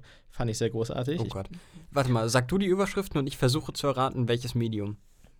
Also nee, das ist alles Print, deswegen. Ah, Oder okay. online, halt, äh, normaler Journalismus. Ähm, das erste ist, Rammstein, Doppelpunkt, Till Lindemann und Helene Fischer machen es offiziell ab jetzt zusammen. Was? Postillon? Ist von äh, extratipp.com. Die machen einen Plattendeal. Also die haben so einen gemeinsamen Deal, um ähm, als Platten, als, um als Branche besser gegen Plattenfirmen vorgehen zu können. Ah, Kommt Okay. aus der Überschrift jetzt nicht hundertprozentig raus. nein. Deshalb für mich die drittbeste Überschrift der Woche. Aber Platz- super Clickbait. Hut ab. Auf jeden Fall. Platz 2 geht an die Bild diesmal. Hat es nur für Platz 2 gereicht. Es geht darum, äh, wer in der CDU jetzt weitermachen kann nach dem großen Desaster. Und die Frage ist dann natürlich nach Jens Spahn. Überschrift: Ist die CDU modern genug für einen schwulen Kanzler? Oh Gott. Fand ich super. Ja, du, ist ja nicht so, als hätten wir einen schwulen Außenminister gehabt vor einigen Jahren. Ja, gut. Und Platz 1 geht natürlich an den RND. Fantastische Arbeit mit dem Artikel äh, Ist Fitness-Ikone Sophia Thiel zurück? Fragezeichen. Wir gehen rein in den Artikel, weil ich mir vorgestellt habe, was da kommt. Sie haben ein Bild gezeigt, wo sie irgendwas macht. Darunter steht, ist Sophia Thiel etwa zurück? Hier ist dieses Bild. Und man könnte glauben, es wäre aktuell. Nein, ist es nicht. Es ist vor drei Jahren. Was Sophia Thiel macht, wissen wir nicht. Wieder mal die, die Theorie bestätigt, wenn Clickbait-mäßig eine Frage gestellt wird, ist die Antwort immer nein. Also, Ist Sophia Thiel zurück? Nein. wir haben hier ein Bild. Aber es ist nicht aktuell. Sie ist leider nicht zurück. ich fand es so großartig. Das, also das musst du dich trauen. Äh, Das ist, das ist so eine Sache. Ja, aber Promi-Flash hätte da wieder 15 Videos über das Thema gemacht. Ich weiß noch nicht, wie die bekannt geworden sind. Die haben so ganz komische Sprecherinnen, die, glaube ich, dafür bezahlt werden, schlecht zu sprechen. Kann das sein? Kann auch sein, also wenn die so schlecht sind, kann es teilweise auch sein, dass es einfach nur ein Text-to-Speech-Programm ist. Vielleicht einfach ein teures, was dann fast Oh, klingt wie ein kann Schlechtsprecher. sein. Ja. Und bei, also das würde sich tatsächlich fast lohnen. Weil die sind wirklich mies. Aber erfolgreich sind sie. Ja, also Keine Frage. So wie Kohle wir. machen sie damit ordentlich. Wir gehen weiter. Ähm, Genau. Und zwar gab es in Aha. dieser Woche, oh, jetzt habe ich mich mal vorgedrängelt, gab es in dieser Woche die New Hampshire Primary. Ja, ey, Leute, ganz im Ernst. Andere haben, andere gucken sich einen Bachelor an, manche gucken GZSZ, manche gucken, keine Ahnung, Rote Rosen. Für mich ist wirklich meine Daily Soap, sind die Vorwahlen der Demokraten. Das macht einfach Spaß. Ach, das meinst du. Okay. Genau, die New Hampshire Primary, nachdem der Iowa Caucus, der erste Durchgang in Iowa, grandios gescheitert ist, jetzt der Verantwortliche für die, für die Votes zurückgetreten ist und einzelne Sachen jetzt nochmal nachgezählt werden, weil Bernie Sanders das Ergebnis so ein bisschen angezweifelt hat. Tatsächlich nur ein bisschen. Er hat gesagt, müsste er jetzt nicht alles nochmal neu auszählen, aber die wichtigen Sachen wäre schon nochmal cool. So, New Hampshire Primary. Ähm, Jetzt gab es den großen Plot-Twist. Joe Biden, der die letzten Monate wirklich haushoch geführt hat, teilweise in nationalen Umfragen 10% vorne, nur auf Platz 5. 8,7% hat er bekommen oder 8,4 waren es, glaube ich, nur. Das ist ja ist nicht so viel. dramatisch. Das ist absolut dramatisch. Tatsächlich ist das dramatisch, denn äh, nationalweit hatte er deutlich über 20% noch vorher. Mittlerweile abgestürzt. Ist nur noch Zweiter in den nationalweiten Umfragen. Ähm, das könnte tatsächlich fast schon das ausbedeuten. Also er war im Sommer letzten Jahres, Herbst letzten Jahres war er eigentlich Primus. Der war fast unangefochten, stand er an der Spitze. Da hätte schon sehr viel passieren müssen, dass er darunter fällt. Ist es Und auch. es ist sehr viel passiert. Ja, er ist äh, viel zu langweilig, er ist viel zu. Er ist, er ist nicht schlagfertig und hat ordentlich an, an Luft verloren. Es gibt zwei, er ist so ein bisschen bei den Demokraten eher in der Mitte, er ist so ein, so ein, so ein, so ein ja, bodenständiger, bürgerlicher. Und äh, da sind jetzt leider, für ihn zumindest leider, äh, zwei neue aus dem Gebälk der Kandidaten aufgetaucht, Amy Klobuchar und äh, Pete Buttigieg, ähm, die auch so ein bisschen sich, sich so die, die bürgerliche Mitte der Demokraten einverleiben und die einfach ein bisschen spritziger sind, die sind jünger, die sind irgendwie glaubwürdiger und ja, da verliert er gerade echt an Land. Die zweite, die äh, eigentlich ziemlich weit vorne war, Elizabeth Warren, eine äh, Harvard, ha Harvard, ha Harvard, Harvard, Harvard heißt die Uni, ne? Ja, eine Harvard-Professorin, die momentan auch so ein bisschen an, an Land verliert. Auch nur Vierte geworden jetzt in New Hampshire. Hat aber einen coolen Namen. Sie ist auch ganz cool. Also ich persönlich, sie ist meine zweite Favoritin in den, in den äh, Primaries. Äh, oder in, für, für das Präsidentschaftsnominierungsrennen. Ähm, ist auch eher eine, eine Linke, eine Revoluzerin, quasi in den Augen der, der Amis. Hat ein bisschen an Luft verloren und da muss man jetzt auch schauen. Da geht es jetzt vielleicht auch bald zu Ende.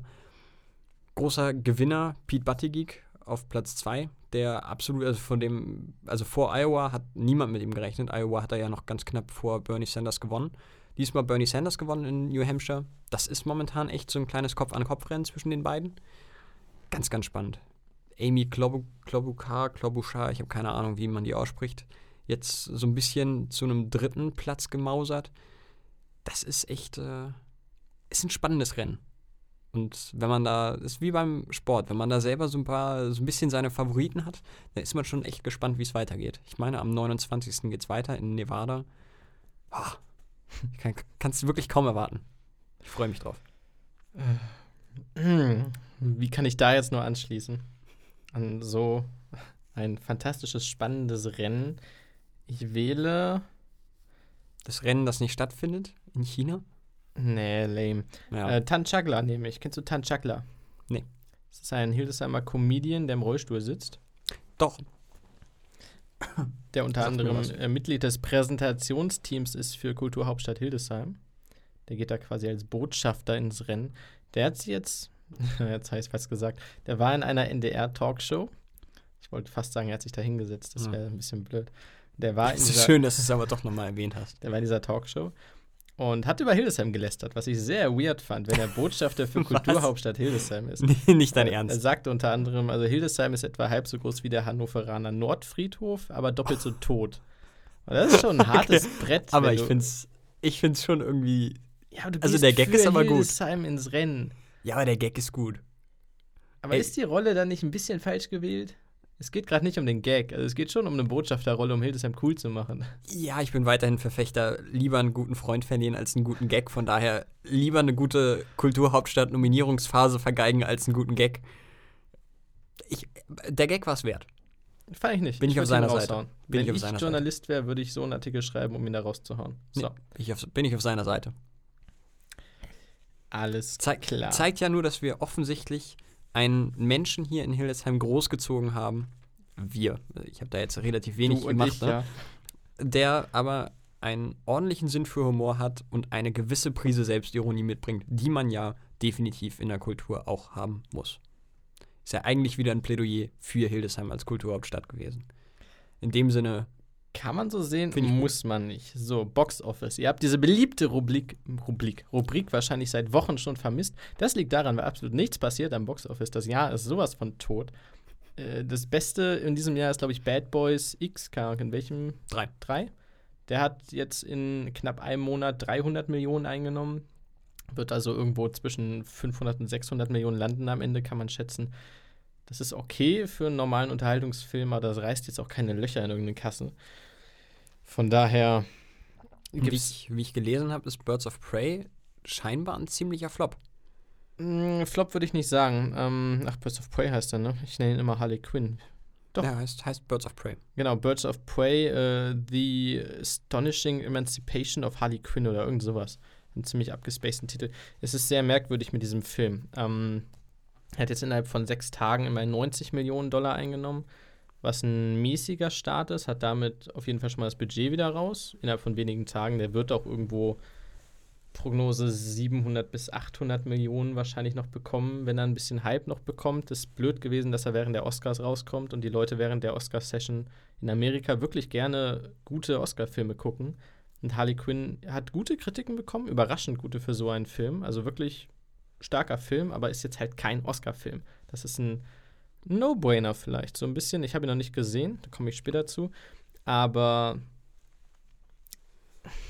der, damit gewinnst du keinen Oscar so. Und deswegen ist er vielleicht ein bisschen untergegangen an diesem Oscar-Wochenende. Was ich aber trotzdem irgendwie komisch finde, dass der nicht so wirklich was vom Teller zieht, weil du hast eigentlich vieles, was da, was dafür spricht, dass es ein finanzieller Erfolg wird. Du hast Margot Robbie, die momentan zieht. Du hast Harley Quinn, die spätestens seit der Joker so durch die Decke gegangen ist, eigentlich auch nochmal richtig ziehen müsste. Und du hast sowieso diesen Superhelden-Hype, der, der durch die Decke geht. Plus die, wie ich das auch mitbekommen habe, relativ positiven Kri Kritiken. Also eigentlich passt da alles. Es ist weird. Also, die wissen, glaube ich, auch selber nicht ganz genau, warum. Er hat das Budget jetzt schon mal eingespielt. Es sind fünf Tage zum Zeitpunkt dieser Aufnahme, also es ist jetzt nicht so, dass es ein super Desaster werden muss. Ist es auch nicht, aber Sie es ist schon unter mehr erwartet in der Größenordnung, in der DC tatsächlich spielt. Wären jetzt vielleicht so, ich sag mal, ungefähr das Doppelte, hätten sie auch okay gefunden. Wie ich das gelesen habe, ist das das schlechteste Opening-Wochenende für einen DC-Film seit, äh, seit diese neue Superheldengeschichte losgegangen ist. Davor war es Shazam. So habe ich das zumindest gelesen. Aber Shazam ist auch nur zwei Jahre alt. Ist ja auch nicht seit Shazam, sondern seit diese ganze Supergesche- Ah, ach so, Superheldengeschichte so meinst du das, okay. Ja, äh, abzuwarten. Ja. Abzuwarten. Denn Harley Quinn kann tatsächlich ein schöner Film sein. Ich weiß es noch nicht in diesem Moment, aber ich werde es wissen, denn auch diesen Film werde ich gesehen haben und davon berichte ich jetzt. Und auch das handeln wir mal schnell und zügig ab. Bei Harley Quinn haben wir das ziemlich exakte Gegenteil von Parasite.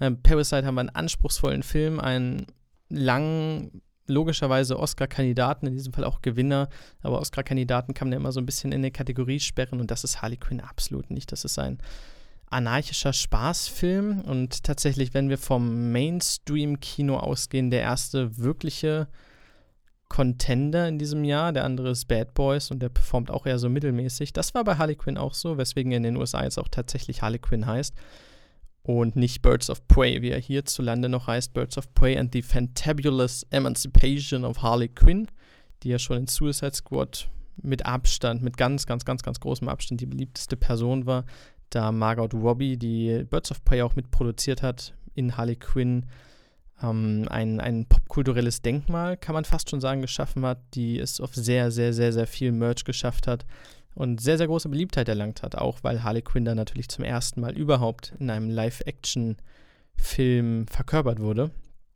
Ähm, der Film selber ist relativ zügig erzählt, denn die Story weicht geilen Ideen und sehr viel Kreativität.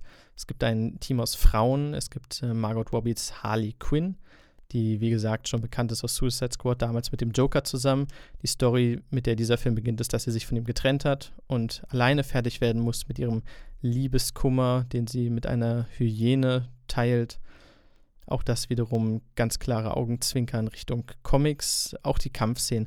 Es ist im Grunde sehr viel in Comics übernommen. Es gibt die mit die schönsten und kreativsten Kampfszenen, die ich jemals gesehen habe. Da gehen ihnen wirklich nie die Ideen aus, ob in irgendeinem Vergnügungspark, ob auf Rollerblades, auf irgendeiner drehenden Scheibe, ähm, in der Asservatenkammer, wenn Harley plötzlich die zerschossenen Drogen als Pulverform einschnupft und dann komplett abgeht. Es gibt nichts, was es an Kampfszenen, was der Film auslässt.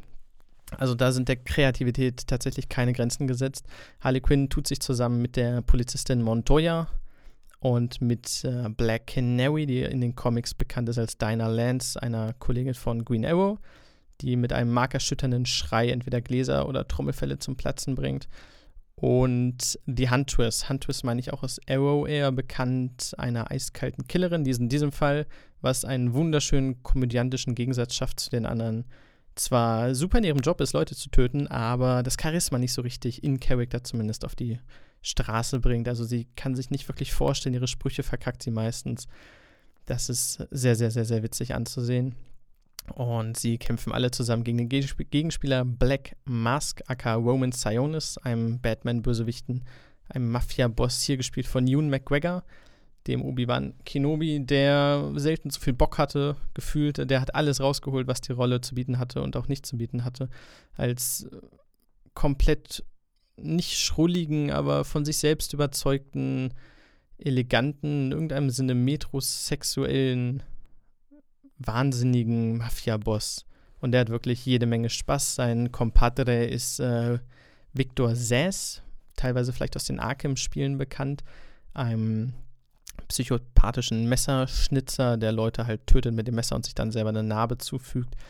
Der war auch schon in Batman Begins ganz kurz zu sehen in einer Gerichtsszene, da aber nur angedeutet. Genau, das war es im Grunde, was diesen Film ausmacht, denn die Kreativität steht von vorne bis hinten im Mittelpunkt. Harley Quinn erzählt die Story selber. Man kann jetzt natürlich gleich sagen, oh, das ist ja so wie Deadpool. Hm. Also Deadpool hat das Ganze auch nicht erfunden, natürlich, aber ist Deadpool da in jüngerer Vergangenheit das große Beispiel gewesen. Aber so übertreibt es Harley tatsächlich nicht. Ab und zu redet sie mit dem Publikum, erklärt Hintergründe der Story, erklärt, wenn sie eine neue Story erzählt. Also sie erzählt nicht chronologisch, sie erzählt mal ihre eigene, dann wie Black Canary dahin gekommen ist, wo sie ist und wie Huntress dahin gekommen ist und so weiter. Und das Ganze mit komplett anarchischen Einblendungen, Skizzen. Also es wird ein kleiner Haufen auf das gesetzt, was normale Filme so machen. Es ist wirklich Kreativität pur. Also es macht von vorne bis hinten Spaß. Es ist ein No-Brainer, kann man sagen. Es ist ein absoluter No-Brainer, der aber, wenn man auf sowas steht, wenn man auf Comics steht, wenn man auf Action steht, ähm, ganz klar, also da gibt es auch deutlich, deutlich, deutlich Schlechteres. Womit ich nicht mal sagen will, dass er schlecht ist, auf keinen Fall. Äh, wurde auch von einer Frau gedreht, von Frauen produziert. Frauen sind primär die Schauspielerinnen. Ich überlege gerade, ja gut, abgesehen von Roman Sion ist natürlich, okay, nehmen wir mal symbolhaft an, dass die Männer tatsächlich die Gegenspieler sind. Und von vorne bis hinten, bis zum Ende, ist es, ist es eine Harley Quinn-Show. Das macht einfach nur Spaß. Das war's von mir. Damit gebe ich ein letztes Mal zurück an mich selber. Und da sind wir wieder. Das war, nee, nicht Suicide Squad. Birds of Prey and the Astonishing. Ich habe keine Ahnung. Ich werde eben gesagt haben, wie der Film hieß. Ich mache weiter. Von Harley Quinn komme ich zum spannendsten Thema überhaupt zu einem Zeitungstermin. Und wir alle lieben Zeitungstermine. Ich war eingeladen nachts um 19 Uhr in einen auf die Reeperbahn abgelegenen Teil von Hannover Linden. Irgendwo an einer kleinen Gartenanlage stand ein ausrangierter Bus. In diesem Bus dicht gedrängt, es war ein sehr skurriler Termin, waren etwa 20 ältere Leute, die um eine kleine Funkanlage standen. Um so eine schöne Amateurfunkanlage. Und das ist sehr wichtig. Es sind nicht Funkamateure, das wäre ein sehr hartes Wort und eine Beleidigung. Es sind Amateurfunker. Das ist tatsächlich ein, ja, du brauchst eine Lizenz von der, ich glaube, Rundfunkanstalt, Medienanstalt, ich weiß es nicht. Landesmedienanstalt wahrscheinlich. Genau. Da musst du wirklich eine Lizenz erwerben, dann bekommst du quasi einen Codenamen, den du dir teilweise aussuchen kannst, mit dem du dann die Leute quasi grüßt. Das ist auch ein Leben lang dein Name. Und damit kannst du dann in die Welt funken. Das läuft meistens so, up, down, du steuerst irgendeinen Satelliten an mit deinem Funksignal und von da wird es halt zurück auf die Erde gelenkt. Und der Clou war der, diese Leute, diese Amateurfunker, haben den Südpol kontaktiert, eine Forschungsstation am, in der Antarktis. Und das hat funktioniert und es war erstaunlich geil. Äh, sie haben halt, die waren vorbereitet da unten, das war auch ein Hannoveraner, der da arbeitet in dieser Forschungsstation, die echt cool ist. Die heißt Neumeier Station 3. Er hat Neumeier Station 2 irgendwann ersetzt. Steht so auf großen Stelzen. Das ist ein großes Gebäude, einfach mitten im Eis. Blöd ist, äh, wenn du Koordinaten da anfliegen willst, ist blöd, weil das Eis bewegt sich, glaube ich, mit äh, einer Geschwindigkeit von 0,5 Metern pro Tag. Also, wenn du ein halbes Jahr weg bist, ist die Station ganz woanders. ähm, und die haben dann echt, und ich habe auch mit dem geredet, das war ziemlich cool. Ich habe dann irgendwie so ein Ausbildungskürzel bekommen am Anfang und habe dann halt diese Buchstaben gesagt. Und dann habe ich drei, vier Sätze mit dem geredet und das macht echt Spaß. Du musst dir das so vorstellen, es gibt einen festen Satelliten, mal ein bisschen Knowledge droppen jetzt hier. Den hat Katar irgendwann hochgeschickt, weil sie so viel Geld hatten und haben gesagt, wir unterstützen jetzt Amateurfunker. Habe ich nicht ganz verstanden, warum, aber egal. Die haben so einen Satelliten hochgeschickt, der ist so groß wie eine normale Kiste. Und der schwebt fest über dem Äquator, etwa über Afrika. Der ist da fest. So, der ist in 36.000 Kilometer Höhe, aber der ist da fest quasi installiert. Ich glaube, geostationär oder so heißt das. Und das heißt, das Signal haben die einmal die 36.000 Kilometer plus ein bisschen versetzt hochgeschossen und von da ging es wieder 36.000 Kilometer zurück an den Südpol. Und das ist schon ziemlich faszinierend. Dann habe ich mit diesem Typen am Südpol gelabert. Hast du da eine gewisse Verzögerung? Also dauert nee, gar nicht. ein paar Sekunden? Es kann halt nur einer reden. Ähm, also ich drücke quasi bei dem, ist wie ein Walkie-Talkie fast schon, ich drücke drauf, rede dann in das Mikrofon rein und sag dann halt irgendwann, ich weiß nicht, was man sagt. Ich glaube, da muss man gar nichts sagen, aber der andere sagt quasi irgendwas zum Anfang so, dann hört man auf.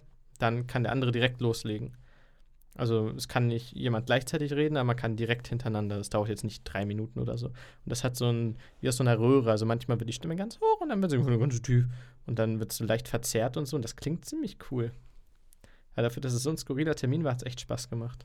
Ja, es klang im ersten Moment ein bisschen klamaukig, ein bisschen gewöhnungsbedürftig, sage ich jetzt mal nicht ausgedrückt, aber jetzt denke ich auch, dass mich das interessieren könnte, zumindest mal dabei gewesen zu sein. Es, ist, es sind diese interessanten Subkulturen und das meine ich in keiner Weise negativ. Du hast Millionen von Subkulturen auf der Welt. Du hast äh, Feuerwehrleute, die Treppenläufe machen. Das macht mein Bruder zum Beispiel. Der ist ein Feuerwehrmann, der macht da gleichzeitig äh, professionell Wettkampf-Treppenlaufen. Die ziehen dann alles an, Stiefel, komplette Feuerwehruniform, Atemschutzflasche, Maske, Helm und so weiter und laufen halt stundenlang Treppenhäuser hoch. Das sind Wettbewerbe, das ist eine eigene Community, das ist eine Subkultur. Und diese Amateurfunker, das sind auch so ganz kleine Ortsvereine, die dafür leben. Und das ist, finde ich, eine schöne Sache, die Journalismus kann, diese, diesen Leuten eine Stimme zu geben, obwohl das eine sehr schwere Gratwanderung ist, weil du darfst dich in keiner Weise über sie lustig machen, logischerweise. Ähm, wenn du aber von außen da stehst, gerätst du sehr schnell in so eine Rolle rein, wo du so ein bisschen, mhm, oh, das sind jetzt Amateurfunker oder mhm, die mögen die Amigos oder so. Du musst gucken, dass du tatsächlich die Leute mit Respekt behandelst und das so rüberbringst, ohne es zu sehr zu verherrlichen, da reinzugehen. Das ist sehr, sehr schwierig, aber es macht großen Spaß, wenn man dabei ist. Das glaube ich sofort. Ja, eine, eine Meldung habe ich noch, die ich hier vor kurzem schon angekündigt habe. Ich möchte nur sagen, wir sind hier wirklich bestens informiert, Wochen bevor es offiziell ist. Der NDR hat bestätigt, dass es keinen Vorentscheid für den ESC gibt und dass am 27. Februar bekannt gegeben wird, wen, auf wen sich die Jury, die Fachjury, geeinigt hat, äh, wer denn Deutschland beim Eurovision Song Contest vertreten wird. Ich glaube, es heißt äh, unser Song für Rotterdam oder so. Wo ist denn das diesmal? Keine Ahnung. Ich habe absolut, wer, kommt halt drauf an, wer es das letzte Mal gewonnen hat. Weißt ich habe keinen Schimmer. Okay, keine Ahnung. Aber genau, das ist, glaube ich, eine 45-minütige Show Hm? Genau. im NDR, wo dann quasi einfach bekannt gegeben wird. Die werden ein bisschen erzählen, wie es dazu gekommen ist, wer die Leute sind. Und ich denke mal, so nach knapp 35 Minuten werden die ihr Lied singen. Wenn ich das mit, richtig mitbekommen habe, ist das nicht mal im NDR, sondern es wurde zu One geschoben. Zu was? One. Es ist nochmal ein nischigerer Sender. Hm. Also ich meine, das haben sie tatsächlich nicht mal auf den NDR-Slot gepackt. Ist auch nicht mehr das, was es mal war. Ich freue mich trotzdem wie Bolle drauf. ESC wird super. Ganz kurz noch Sam Raimi, den du. Sammy, nee, Sam Raimi heißt er. Sam Raimi, Regisseur der drei Spider-Man-Filme, der OG Spider-Man-Filme mit Tobey Maguire, äh, ist jetzt im Gespräch, beziehungsweise fast bestätigt zu diesem Zeitpunkt, den Doctor Strange-Film zu übernehmen, den zweiten. Namen habe ich vergessen. Das sollte ursprünglich eine Art Horrorfilm werden. Die wollten ja eine ganz andere Dimension vorstoßen. Ich glaube, Multiverse of Madness oder so. Das sollte wie Doctor Strange 1, äh, Doctor Strange 1 war so ein bisschen Inception-mäßig. Dimensionen weird, Decke ist manchmal oben, Decke ist unten, Wände bewegen sich und so weiter, Welten öffnen sich. Das sollte, glaube ich, noch mal crazier werden. Allerdings hat der bisherige Regisseur wegen kreativer Differenzen, Scott Derrickson heißt er, hat hingeschmissen. Jetzt soll wohl Sam Raimi übernehmen. Wenn Tobey Maguire kommt, bin ich zufrieden. So. Haben wir das auch? Und von Tobey Maguire komme ich zum einzig wahren. Du weißt, wen ich meine. Den Wendler. Oh. Denn der Wendler bekommt eine eigene Serie. Großartig. Wir, du und ich, haben uns ja immer gefragt, wenn wir hier sitzen vor und nach der Aufnahme, was macht der Wendler eigentlich privat? Wie lebt er in Ja. den USA? Das ist Was die erste er da? Frage. Und vor allem, was macht er so mit Laura? Und jetzt wissen wir es bald, denn er bekommt eine eigene Doku-Serie, die da heißt Laura und der Wendler total verliebt in Amerika. Ab dem 21. Februar könnt ihr das Ganze live, nicht live, live ist dumm, ähm, könnt ihr das Ganze auf TV Now, also der Internetseite von RTL, erleben oder ab dem 29.02. auch im Hauptprogramm bei RTL. Das Ganze läuft ab 0 Uhr 30. Ihr seht, das ist absolute Prime-Content Creation. Laura und der Wendler verliebt in Amerika. Der Hype ist real. Ich finde es, gerade wenn man sich dann mal wieder anguckt, was RTL so finanziert, was die produzieren, finde ich es absolut beschämend, dass in der Zielgruppe 14 bis 49, die die junge Zielgruppe im Fernsehen ist, das immer noch mit Abstand der erfolgreichste Sender ist. Damit beende ich meine Aussage zu diesem Thema. Ich schweige ab, fortan dazu. Okay, wir werden natürlich berichten, wie das läuft. Wir werden es natürlich verfolgen. Ausführliche Kritiken kommen bald. Bleibt also dran. Es wird auf jeden Fall spannend. Ich bin durch erstmal. Ja, ich bin jetzt auch auf jeden Fall durch. Nee, äh, von mir aus können wir mit der Top 10 starten. Dann starten wir mit der Top 10, wie schon gesagt. Die stylischsten, coolsten, tödlichsten äh, morbidesten Top-Waffen. Top-Waffen überhaupt, die es in Filmen und Serien gibt, unserer Meinung nach, die wir, wenn wir jetzt in einer Serie oder einem Film wären, in den Kampf tragen würden, Sofern sie sich dann tragen lassen. sofern sie sich tragen lassen. Okay, Hm. habe ich nicht verstanden. Meine lassen sich alle tragen. Meine nicht. Okay, ich beginne mit meiner ersten Honorable Mention. Ich habe zwei, auch in der nächsten Folge werden bei mir noch zwei kommen. Du hast bisher nur zwei für diese Folge. Mal schauen, ob da noch was kommt. Ähm, meine erste Mention ist der Ring von Green Lantern. Und dieser Ring wird auf Ohr irgendwie in der Superlaterne. Ich habe keine Ahnung, ich habe lange nicht Green Lantern gelesen. Wird da irgendwie gemacht. Und in jedem Sektor des Universums, es gibt ein paar hunderttausend Sektoren, kriegt jeder, der den, großen Willen hat, der Green Lantern Ring funktioniert mit Willenskraft, kriegt der mit dem größten Willen quasi diesen Ring, der wird auserwählt. Und mit diesem Ring, wenn er ihn umhat, kann er alles erschaffen, was er möchte. Im Zweifelsfall erschafft der menschliche Green Lantern Fäuste. Meistens sind es Fäuste, manchmal auch Schwerter oder Pistolen. Er hat eine sehr limitierte Kreativität, was das angeht, aber du kannst theoretisch alles erschaffen, was du dir vorstellst. Deswegen der Ring von Green Lantern. Am hellsten Tag in dunkelster Nacht entgeht nichts Böses meiner Wacht. Wer finsteren Mächten sich verspricht, der hüte sich vor. Green Lanterns Licht. Meine zweite Honorable Mention schließe ich gleich an. Das ist aus den OG Spider-Man-Filmen von Sam Raimi.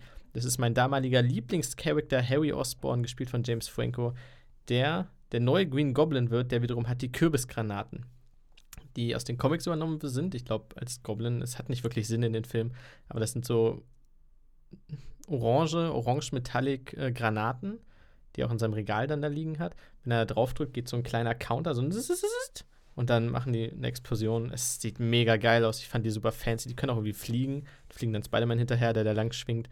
Und am Ende explodieren sie in Harrys Gesicht. So einen Zentimeter daneben bringt ihm eine kleine Narbe ein. Mal sind sie so, mal sind sie so, aber die Kürbisgranaten, großartig. Hätte ich gern ein paar von zu Hause. So, das waren meine Mentions. Ja, dann komme ich zu meinen Mentions. Und zwar habe ich da erstmal einen absoluten Klassiker. Und zwar handelt es sich hierbei um das Auto von James Bond, das ja in mehrerer oder in vielerlei Hinsicht eine gewaltige Waffe ist. Über die verschiedenen Jahre zu einem absoluten Klassiker in diesem ganzen Genre gewesen, äh, geworden und mit verschiedensten Waffen ausgestattet. Natürlich auch viel Panzerung dabei. Das heißt, du hast quasi die Offensive und die Defensive in eins. Ist natürlich taktisch auch wirklich klug. Nicht zu vergessen, verdammt stylisch. Das ist richtig. Dann komme ich jetzt äh, zu einer Honorable Mention, die ich wahrscheinlich sogar höher eingeschätzt hätte. Ich habe nur ein bisschen Angst gehabt, dass du mir die Definition Waffe um die Ohren ballerst, wenn ich dir jetzt sage, was es ist. Und zwar handelt es sich dabei um den Intellekt von Sherlock Holmes. Ah, nicht schlecht. Warte, äh, sag schon mal, ich hatte auch noch irgendeinen so Gedanken. Sherlock Holmes ist äh, zum einen an sich schon eine Waffe, denn sowohl der Sherlock aus der BBC als auch der OG Sherlock sind sehr, sehr kampferfahren. Die sind, sehen zwar ein bisschen schlaksig aus und sind jetzt halt auch ziemliche Nerds, aber die sind auch verdammt gefährlich. Also die können sich, die wissen sich zu verteidigen, sie wissen auch anzugreifen. Sherlock aus der BBC-Serie, was jetzt derjenige war, der mir zuerst eingefallen ist bei Sherlock, ist auch äh, im Umgang mit Säbel und Pistole geschult. Dennoch ist der Intellekt von Sherlock, glaube ich, seine größte Waffe und sein größtes Alleinstellungsmerkmal. Und äh, selbst wenn du mit einer Pistole gegen einen unbewaffneten Sherlock da stehst, würde ich nicht unbedingt mit Geld auf dich wetten. Ich finde es cool, dass du es nicht in die Top 5 genommen hast. Ich hätte es angezweifelt, glaube ich, dann. Aber ich hatte, ich hatte überlegt, ich bin meine Blu-rays durchgegangen und kam auf Lincoln. Und da habe ich überlegt, ob sein äh, demokratischer Gerechtigkeitssinn schon waffenfähig ist. Hatte eine ähnliche Überlegung wie du, habe es nicht reingepackt. Finde ich aber als Anekdote sehr schön, dass du es jetzt gebracht hast. Hat mich so ein bisschen glücklich jetzt gemacht. Danke. Ich habe noch die ein oder andere Sache, die mit Sicherheit auch auf Diskussionen stoßen wird. Oh Gott. Warum muss alles immer so diskussionswürdig sein? Das wäre es nicht, wenn man ein Hattori Hanzo Samurai-Schwert hat. Ein Katana von dem legendären Schwertmeister Hattori Hanzo, bekannt aus den Quentin Tarantino-Filmen. Sowohl in Kill Bill hat die, die Braut Beatrix Kiddo ein Hattori Hanzo-Schwert. Ähm, in Pulp Fiction, der lange vorher rauskam, hat Bruce Willis Charakter auch ein Hattori Hanzo-Schwert, was er aus irgendeinem Tresen zieht. Das nur so als Anekdote. Und das Schönste ist, ähm, der Spoiler jetzt übrigens für Kill Bill, wenn ihr das nicht wissen wollt, spult mal so 30 Sekunden vor. Ähm, du hast Pech gehabt in dem Fall. Ich wollte gerade sagen, eigentlich schon ein bisschen heavy, ne? Also ich kann jetzt schlecht weghören. Und zwar hat Bill, der genannte Bösewicht, der gekillt werden soll, so heißt es auch im Titel, ähm, der hat auch ein Hattori Hanzo-Schwert und hat eins seinem Bruder vermacht. Der hat es allerdings beim Trödler verkauft. Das war jetzt kein Spoiler, das war nur eine Andeutung. Es passiert dann noch mehr damit. Aber Bill sagt nur, das war unbezahlbar. Und dann sagt der Bruder nur, nope, das hat mir 50 Dollar gebracht oder so. Es wurde schon bezahlt, also du liegst nicht richtig. Ja, Hattori Hanzo, mein Lieblings-Katana. Geil. Jetzt komme ich zu einer Sache, zu meinem Platz 10 und ähm, eigentlich ist es die ultimative Waffe. Das sage ich jetzt tatsächlich mal, blase ich jetzt mal so in den Äther. Ich habe es nur auf Platz 10 gepackt, weil ich mit dem OG, da wo es herkommt, also dem Anime, ich kann es ja schon mal spoilern, dem Anime, wo es herkommt, absolut nichts am Hut habe. Ich habe mit Anime sowieso sehr begrenzt nur zu tun und von diesem hier kenne ich maximal den Namen und diese Waffe. Es handelt sich um das Death Note. Death Note ist ein Buch, in das du einen Namen schreibst. Und wenn du diesen Namen in diesem Buch geschrieben hast, stirbt die Person. Das ich kann, klingt dezent OP. Ja, ich kann in Brasilien sitzen und kann deinen Namen da drauf schreiben, während du hier sitzt und du fällst einfach um. Zumindest ist es mein, ist es so, wie ich das bisher immer mitbekommen habe. Äh, das ist schon OG. Ich finde es aber auch irgendwo schon wieder ein bisschen cool. Ist schon ein bisschen stylisch, wenn cool, du einfach aber jetzt nur ein Buch ich schreiben gespannt, musst. da ich die Serie nicht kenne, wie sich das offenbart. Aber das ist ja wirklich komplett OP. Ja, ist es. Äh, da gibt es auch noch irgendwie so einen Buchgeist, der dazugehört. Der sieht tatsächlich sehr cool aus. Wenn ich nicht mit dem grundsätzlichen Stil von Animes so ein Problem hätte, das, das stört mich einfach ungemein beim Sehen. Ich bin da vielleicht auch einfach zu sehr an westlichen Zeichentrick gewöhnt. Ah, das stört mich einfach tierisch. Und dieses ständige oftmals übertriebene, überzeichnete, dann würde ich mir das auf jeden Fall angucken. Vielleicht, vielleicht schaue ich auch irgendwann noch mal rein. Aber Death Note, ich wollte es eigentlich nicht reinbringen, weil ich mit dem Anime halt wirklich, da habe ich gar keinen Bezug zu. Aber es ist halt schon so eine OP-Waffe, die musste zumindest irgendwo in die Top 10, deswegen auf meinem Platz 10. Es folgt ein Spoiler zu der Zombie-Serie The Walking Dead. Dir ist es egal. Da, da kann ich nur mit der Hand wedeln.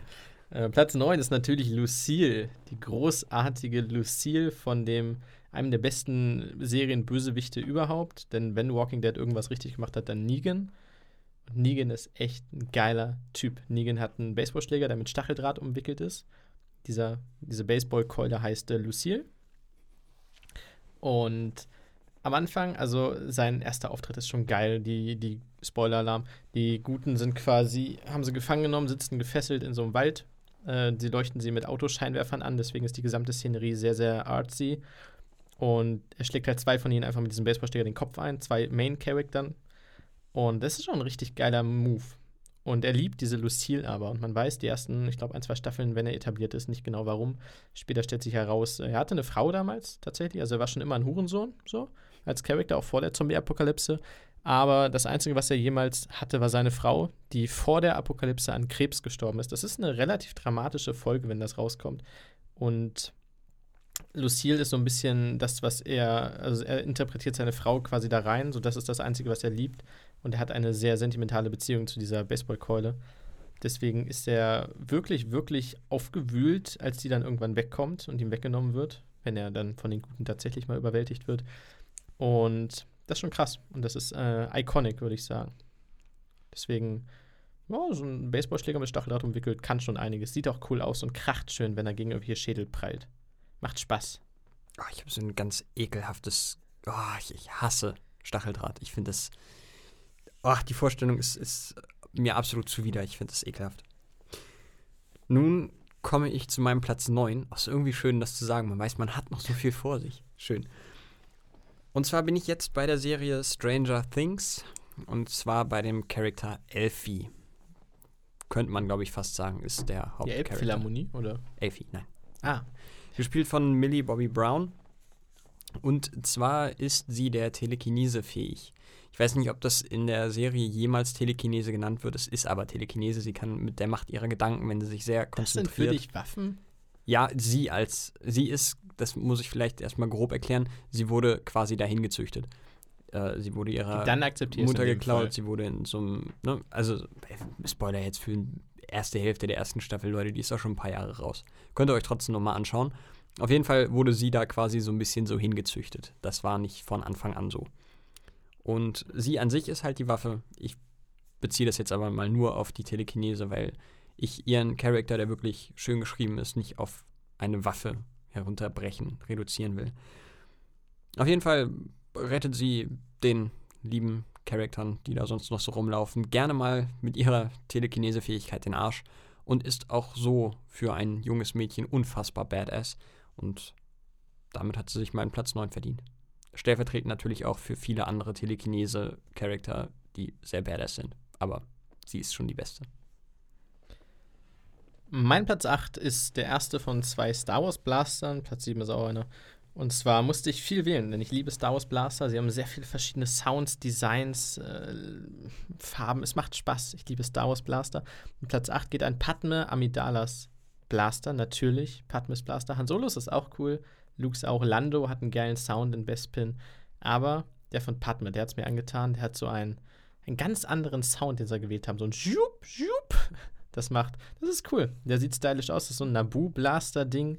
Naboo generell eher für Design als für Effektivität bekannt. Von daher ist ein geiles Teil. Würde ich gern haben, weil es einfach cool klingt. Ich glaube, ich will den ganzen Tag einfach nur in den Himmel schießen. Macht Spaß. Padmes Blaster. Ja, dann komme ich jetzt zu Platz 8, zu einem Multifunktionstool, zu einer Multifunktionswaffe, die ursprünglich nicht als Waffe gedacht war. Ich bin beim Film Shaun of the Dead von und mit Simon Peck und nachdem der erste Zombie in deren Vorgarten ist und sie ganz panisch sind und nicht so wirklich wissen, wie sie damit jetzt umgehen sollen, räumen sie einfach mal den Schuppen aus und gucken, was man denn da jetzt so nehmen kann. Und sie kommen auf die geniale Idee, Schallplatten zu nehmen. Mein Platz 8, die Schallplatten aus Shaun of the Dead. Total genial, wie sie dann auch da stehen, in diesen Kisten rumwühlen und nicht direkt die erste nehmen und panisch auf die Zombies schmeißen, sondern tatsächlich sich erstmal nochmal unterhalten und sagen, ja, aber die kann ich nicht. Das war meine erste Schallplatte. Und sie sich dann quasi anbiefen, weil sie sich nicht einig sind, welche Musik sie da jetzt quasi dem Zombie an den Kopf werfen. Ich muss zugeben, die Waffe ist nicht die effektivste. Weder bei der menschlichen noch bei der Zombie-Bekämpfung. Aber es hat den gewissen Style-Faktor. Und letztendlich, wenn du dann irgendwann mal mit dir selbst und deinem Gegner Frieden gefunden hast, was ist da ein schöneres, besseres Zeichen, als diese Schallplatte zu nehmen und sie von einer Waffe zu friedvoller Musik umzufunktionieren? Mein Platz 8, die Schallplatte. Ach, schön. Mein Platz 7 ist der Z6 Rotationsblaster. Das geht jetzt ein bisschen in die Materie rein. Kaum, äh, kaum. Der ist besonders bekannt geworden durch die Animationsserie Star Wars The Clone Wars wo die, es geht natürlich primär um Klone, wie der Name schon fast sagt, und um die Jedis, aber auch um die Klone. Und dieser Z6-Rotationsblaster ist im Prinzip die Gatling Gun. Eine tragbare Gatling Gun, man trägt sie so auf Hüfthöhe, also man trägt sie wirklich, sie liegt nicht irgendwie auf dem Arm oder so, man hält sie, also die ist wirklich schwer. Und wenn die losgeht, sie läuft erst so kurz warm und dann gibt es diese, diese rundherum Strahlen der Laser, die aus dieser Waffe schießen. Und der Charakter, der diese Gun hatte, hat sich dann selber geopfert und ich liebe Heldentode. Und fortan hatten, glaube ich, seine beiden Compadres, die entkommen sind, dadurch äh, den Z6-Rotationsblaster quasi als Gemälde auf ihrer Rüstung. Es ist alles sehr pathetisch, aber es ist auch ziemlich awesome und der Sound ist bis heute ganz, ganz großartig. Und die, ich glaube, drei oder vier Last Stands gab es dann noch, wo Klone tatsächlich gestorben sind, während sie mit dieser, dieser Gatling Gun noch in die Druiden feuern. Ach, so da, da kriegst du mich mit. Deswegen der Z6-Rotationsblaster, ein Teil meiner Kindheit. Und sehr effektiv gegen Kampfdruiden. Ist auch ein schöner Name. Muss ich jetzt auch mal so eingestehen. Und jetzt komme ich tatsächlich bei meinem Platz 7 zu einer Waffe, die deiner oder die deinen letzten beiden Plätzen doch sehr ähnlich ist. Zumindest kommt es auch aus dem Sci-Fi-Bereich. Ich bin in der Serie Rick and und jeder, der die Serie kennt, wird jetzt wahrscheinlich schon wissen, welche Waffe ich hier anspreche. Es ist natürlich die Portal Gun von Rick Sanchez. Eine Waffe, die den Namen Gun trägt, im ersten oder als, als Hauptnutzung tatsächlich aber nicht mal unbedingt als Waffe gedacht ist. Die Portal Gun schießt Portale, ist jetzt nicht so wirklich bahnbrechend neu. nur Rick setzt sie ganz sinnvoll ein. Sowas, was man sich des Öfteren mal denkt, wenn äh, ein Charakter ein Portal oder eine Portalwaffe hat. Zum Beispiel schießt da ein Portal auch einfach mal zwischen seine Gegner, die dann halbiert werden. Oder er nimmt einen riesen Felsbrocken und schießt den aus einem anderen, aus einer anderen Dimension durch die Portalgun auf seine Gegner. Er nutzt die halt endlich mal klug. Und das zeigt dann erst, wie OP so eine Waffe überhaupt ist. Ja, klar, du kannst quasi diese Portalgun und diese Portalgun kannst du nutzen wie eine normale Pistole. Wenn du sie auf den Gegner schießt, dann ist er halt halbiert, weil Portal öffnet sich in ihm. Oder du bist kreativ. Du lässt deiner Kreativität freien Lauf. Was gibt's für eine. Gibt es da vielleicht irgendwie eins, wo die Luft ätzend ist? Okay, dann packt es daneben, macht das Portal auf und dann verätzt er kurz. So, die sind. Äh, also, das ist, glaube ich, die kreativste Waffe. Nicht das Prinzip, sondern die Nutzung der Waffe ist das kreativste auf der ganzen Liste, glaube ich sogar. Also äh, die Möglichkeiten sind endlos für einen Psychopathen. Mein Platz 6. Quatsch, mein Platz 7. 7, genau, denn ich komme zum sechsten und zum heute letzten Platz von mir. Das ist der Infinity Gauntlet aus Avengers von Thanos. Hm, ich würde auch sagen, eher in die Kategorie OP in dem Fall. Denn für diesen Infinity Gauntlet braucht man erstmal die sechs Infinity Steine, die Thanos über 21 Filme sammelt, beziehungsweise er bemüht sich, glaube ich, erst drei Filme vor Ende wirklich und hat sie dann doch relativ schnell. Er hätte auch eher mal aufstehen können, aber hat sich viel, viel Zeit gelassen damit. Ähm, ist geil. Ich liebe es, wenn Gegenstände aufgeladen werden mit irgendeiner Bedeutung. Das geht sehr, sehr einfach, indem man ihnen irgendeine Geschichte gibt oder so. Und das ist einfach dieser Goldhandschuh, der immer mal wieder angeteasert wird oder auch mit den Steinen. Damit sind es diese sechs Steine, die aus völlig verschiedenen Filmen und Geschichten quasi kommen in diesen Handschuh, die dann wiederum dem, zumindest, und ich gehe jetzt vom Thanos in Infinity War aus, also dem vorletzten, den ich ein bisschen besser fand als Endgame, ähm, dass das Thanos eine sehr tragische Person, die sehr viel verloren hat und sehr viel geopfert hat, um das zu schaffen. Äh, er ist in dem Film kein wirklicher Bösewicht, sondern er ist, geht fast Richtung Joker, natürlich jetzt nicht ganz so storymäßig ausgereift, aber er ist der Held dieses Films, er hat eine Agenda und er versucht diese Agenda durchzubringen und schafft es letztendlich und löscht das halbe Universum aus, aber nicht aus purer Boshaftigkeit, sondern um die andere Hälfte zu retten. Ich finde es großartig, wie auf YouTube Diskussionen entstehen, dass das eigentlich gar keine schlechte Idee wäre und man das doch machen könnte und wie die Vorteile davon sind. Und man soll das ja auch nicht pauschal verteufeln. Das lasse ich einfach mal so dahingestellt, aber. Ich möchte das nicht ganz unkommentiert lassen. Das wäre quasi ein Holocaust an der Hälfte der menschlichen Bevölkerung. Hälfte der Lebewesen. Es gibt mannigfaltig. Oder, au, noch, noch schöner. Es gibt mannigfaltig wirklich stichhaltige Gründe, warum das eine unfassbar beschissene Idee ist. Aber Thanos, so verkrümmt seine Einstellung auch ist, ähm, das ist seine Ideologie und er glaubt daran, dass das gut ist. Und man muss also für die, die überleben, so ist es tatsächlich besser. In diesem Fall ähm, geht es halt um mehrere Planeten, auf denen es deutlich schlimmer aussieht, wo die Rohstoffe knapp sind, wo es die nicht mehr gibt, wo halt Leute sterben, weil es einfach zu viele sind und so weiter. Ähm, mit diesem Handschuh, der ja alle sechs Infinity-Steine beherbergt, wenn er einmal schnipst, gehen die alle weg. Aber er ist auch unglaublich liebevoll dargestellt in dem Film, denn diese sechs Steine, egal ob Seelenstein, Realitätsstein, Spacestein, keine Ahnung, wie die alle heißen, haben alle eine eigene Farbe und zumindest in Infinity War werden die sehr schön eingesetzt. Also wenn er im Kampf Fähigkeiten benutzt, dann haben die immer einen Sinn. Zum Beispiel holt er dann irgendwie Dr. Strange ran, indem er die Welt verkrümmt einfach mit dem Realitätsstein und dann leuchtet alles so rot. Also jeder Stein, wenn er den in diesem Handschuh benutzt, hat irgendeinen Impact in der Farbe auf die Umgebung. Und das haben sie sehr, sehr cool dargestellt. Von daher ist das ein, zumindest in Infinity War, Infinity War sehr liebesvoll, liebevoll, oh Gott, ich kann nicht mehr sprechen, sehr liebevoll gestaltetes äh, Instrument, was gerade mit dem Schnipser, ha, herrlich, Infinity Gauntlet. Ich hätte ihn gerne in einem Kampf, denn der Kampf wäre im Zweifelsfall recht schnell vorbei. Das stimmt. Ich könnte einfach schnipsen und hoffen. Ist ja 50-50 Chance, dass mein Gegner verschwindet. Wäre halt blöd, wenn du dich selber killst. So.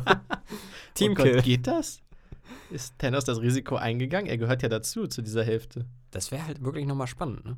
Stell dir vor, Thor kommt auf ihn zu, weil Thor ist ja der, der es noch hätte verhindern können. Dann schnipst Thanos und verschwindet selber und sagt noch so, oh fuck. ja gut, 50-50 so. Was willst du machen? Thor guckt dir einfach nur an. Hä? Was machst du? War jetzt nicht so klug. naja. Was ist dein Platz 6? Mein Platz 6, und das äh, passt auch da wieder etwas, ist auch eine geschichtlich aufgeladene Waffe.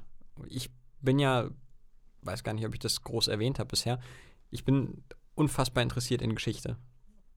Schon immer gewesen. Gerade die jüngere Geschichte interessiert mich sehr. Und dementsprechend auch historisch bedeutsame Menschen und das, was sie erschaffen haben. Und vor allen Dingen natürlich auch Gegenstände, die sie erschaffen haben. Und so ist es nun mal, so begab es sich in einer Serie namens Supernatural, dass eine Waffe von Samuel Colt, nämlich sein Revolver, ähm, eine unfassbar mächtige Waffe war. Und das fand ich immer total cool. Ich fand die Idee total cool, dass, dass der Colt von Samuel Colt, dass der jetzt mystisch aufgeladen ist, dass der, ähm, das war so ein One-Shot-Ding, quasi, wenn du spezielle Munition hast, ich glaube fünf Schuss haben sie zu dem Zeitpunkt, als sie das entdecken, ähm, kannst du halt jeden Dämon, alles Übernatürliche mit einem Schuss töten. Pech gehabt. Wenn Lucifer vor dir steht und der kriegt halt so ein Ding in den Kopf, hm, blöd gelaufen. Ist halt Lucifer auch dahin. Das fand ich immer total geil, dass du halt dieses Übernatürliche hast, dieses komplett over the top. Supernatural nimmt sich ja auch selber nicht unbedingt immer ernst, was ich total wichtig fand. Das hat mich in diese Serie reingeholt. Und das Ganze verzahnt mit einer geschichtlichen, also dass Samuel Colt selber auch schon irgendwie so ein Dämonengeisterjäger war und dass er deswegen dann angefangen hat, diese Waffe zu schmieden und da aber so ein Riesenmeisterwerk gemacht hat. Das Ganze aber trotzdem wieder ein bisschen entschärft und ein bisschen weniger OP gemacht, indem sie sagen, ja gut, aber du hast halt auch nur fünf Schuss. Und das ist jetzt kein, also du hast keine Auto-Aim da drin. Wenn du daneben schießt, schießt du daneben. Das ist dann halt blöd gelaufen. Und das hat die Folgen immer unglaublich spannend gemacht. Und ja, das äh, ist ein schöner Gegenstand gewesen. Samuel Colts Revolver. Oder Colt. Das war's für diese Woche. Nächste Woche kommen noch ein, zwei Honorable Mentions und dann die Top 5 Waffen aus Filmen oder Serien. Bleibt auf jeden Fall dran, es wird super spannend, so macht man das im Radio immer. Ähm, nee, ich bin soweit durch. Ich freue mich. Ja, ich, es ist auch für mich gerade ein bisschen unbefriedigend, die restlichen fünf Plätze nicht sagen zu können, muss ich ehrlich gestehen. Ja. Aber, aber dafür wird es nächste Woche umso schöner. Richtig gut. Wahrscheinlich fallen mir bis dahin noch fünf Sachen ein und denken, ach scheiße. Und die werden doch jetzt eher. Ach, Dann wird das jetzt annulliert und dann gibt es einfach nochmal eine Top 15. das waren jetzt quasi die Plätze 15 bis 10 und dann geht es weiter. Oder 15 bis 11 in dem Fall. Wir bedanken uns bei euch fürs Zuhören. Ich bedanke mich bei Diana fürs Zurückschreiben. Ich hoffe, ihr habt eine wunder, wunder, wundervolle Woche und bleibt uns wohlgesonnen. Schreibt uns auf Instagram am besten denn wir gucken selten in die Mails, ist uns aufgefallen. Ist zumindest mir aufgefallen. Ich gucke da selten rein. Du guckst da rein? Ich krieg immer eine Push-Nachricht auf die ah, Push aufs Handy. So ein Ding habe ich nie eingestellt bei mir. Ja, doch, ich schon, weil sonst würde mir das tatsächlich auch immer flöten gehen. Aber ich habe also WhatsApp habe ich noch, so Instagram oder sonst was, keine Push. Ich verstehe es nicht, warum Leute das machen. Da steht da irgendwie Nachricht auf Instagram. Ja, was bringt mir das? Ich will auf Instagram nicht mit Leuten schreiben. Ja, das bringt dir halt so viel, als dass wenn du angeschrieben wirst oder wenn halt was passiert, dass du dann dass das nicht an dir vorbeigeht. Ja, aber das möchte ich gar nicht. Das ist ja auch okay, dafür habe ich ja die Push-Nachrichten an und äh, im Zweifelsfalle weise ich dich darauf hin, ah, dass deine Top 5 mal wieder scheiße war und die Leute meine gut fanden. Ob sie scheiße war, könnt ihr uns gerne erzählen. Schreibt doch eure Top-Waffen aus Filmen, Serien, ne, aus Filmen und Serien an uns. Steinwurf im Glashaus, heißen wir so? Ja. Wir heißen schon wieder vergessen. Das war's endgültig für diese Woche. Wir bedanken uns. Haut rein. Ciao.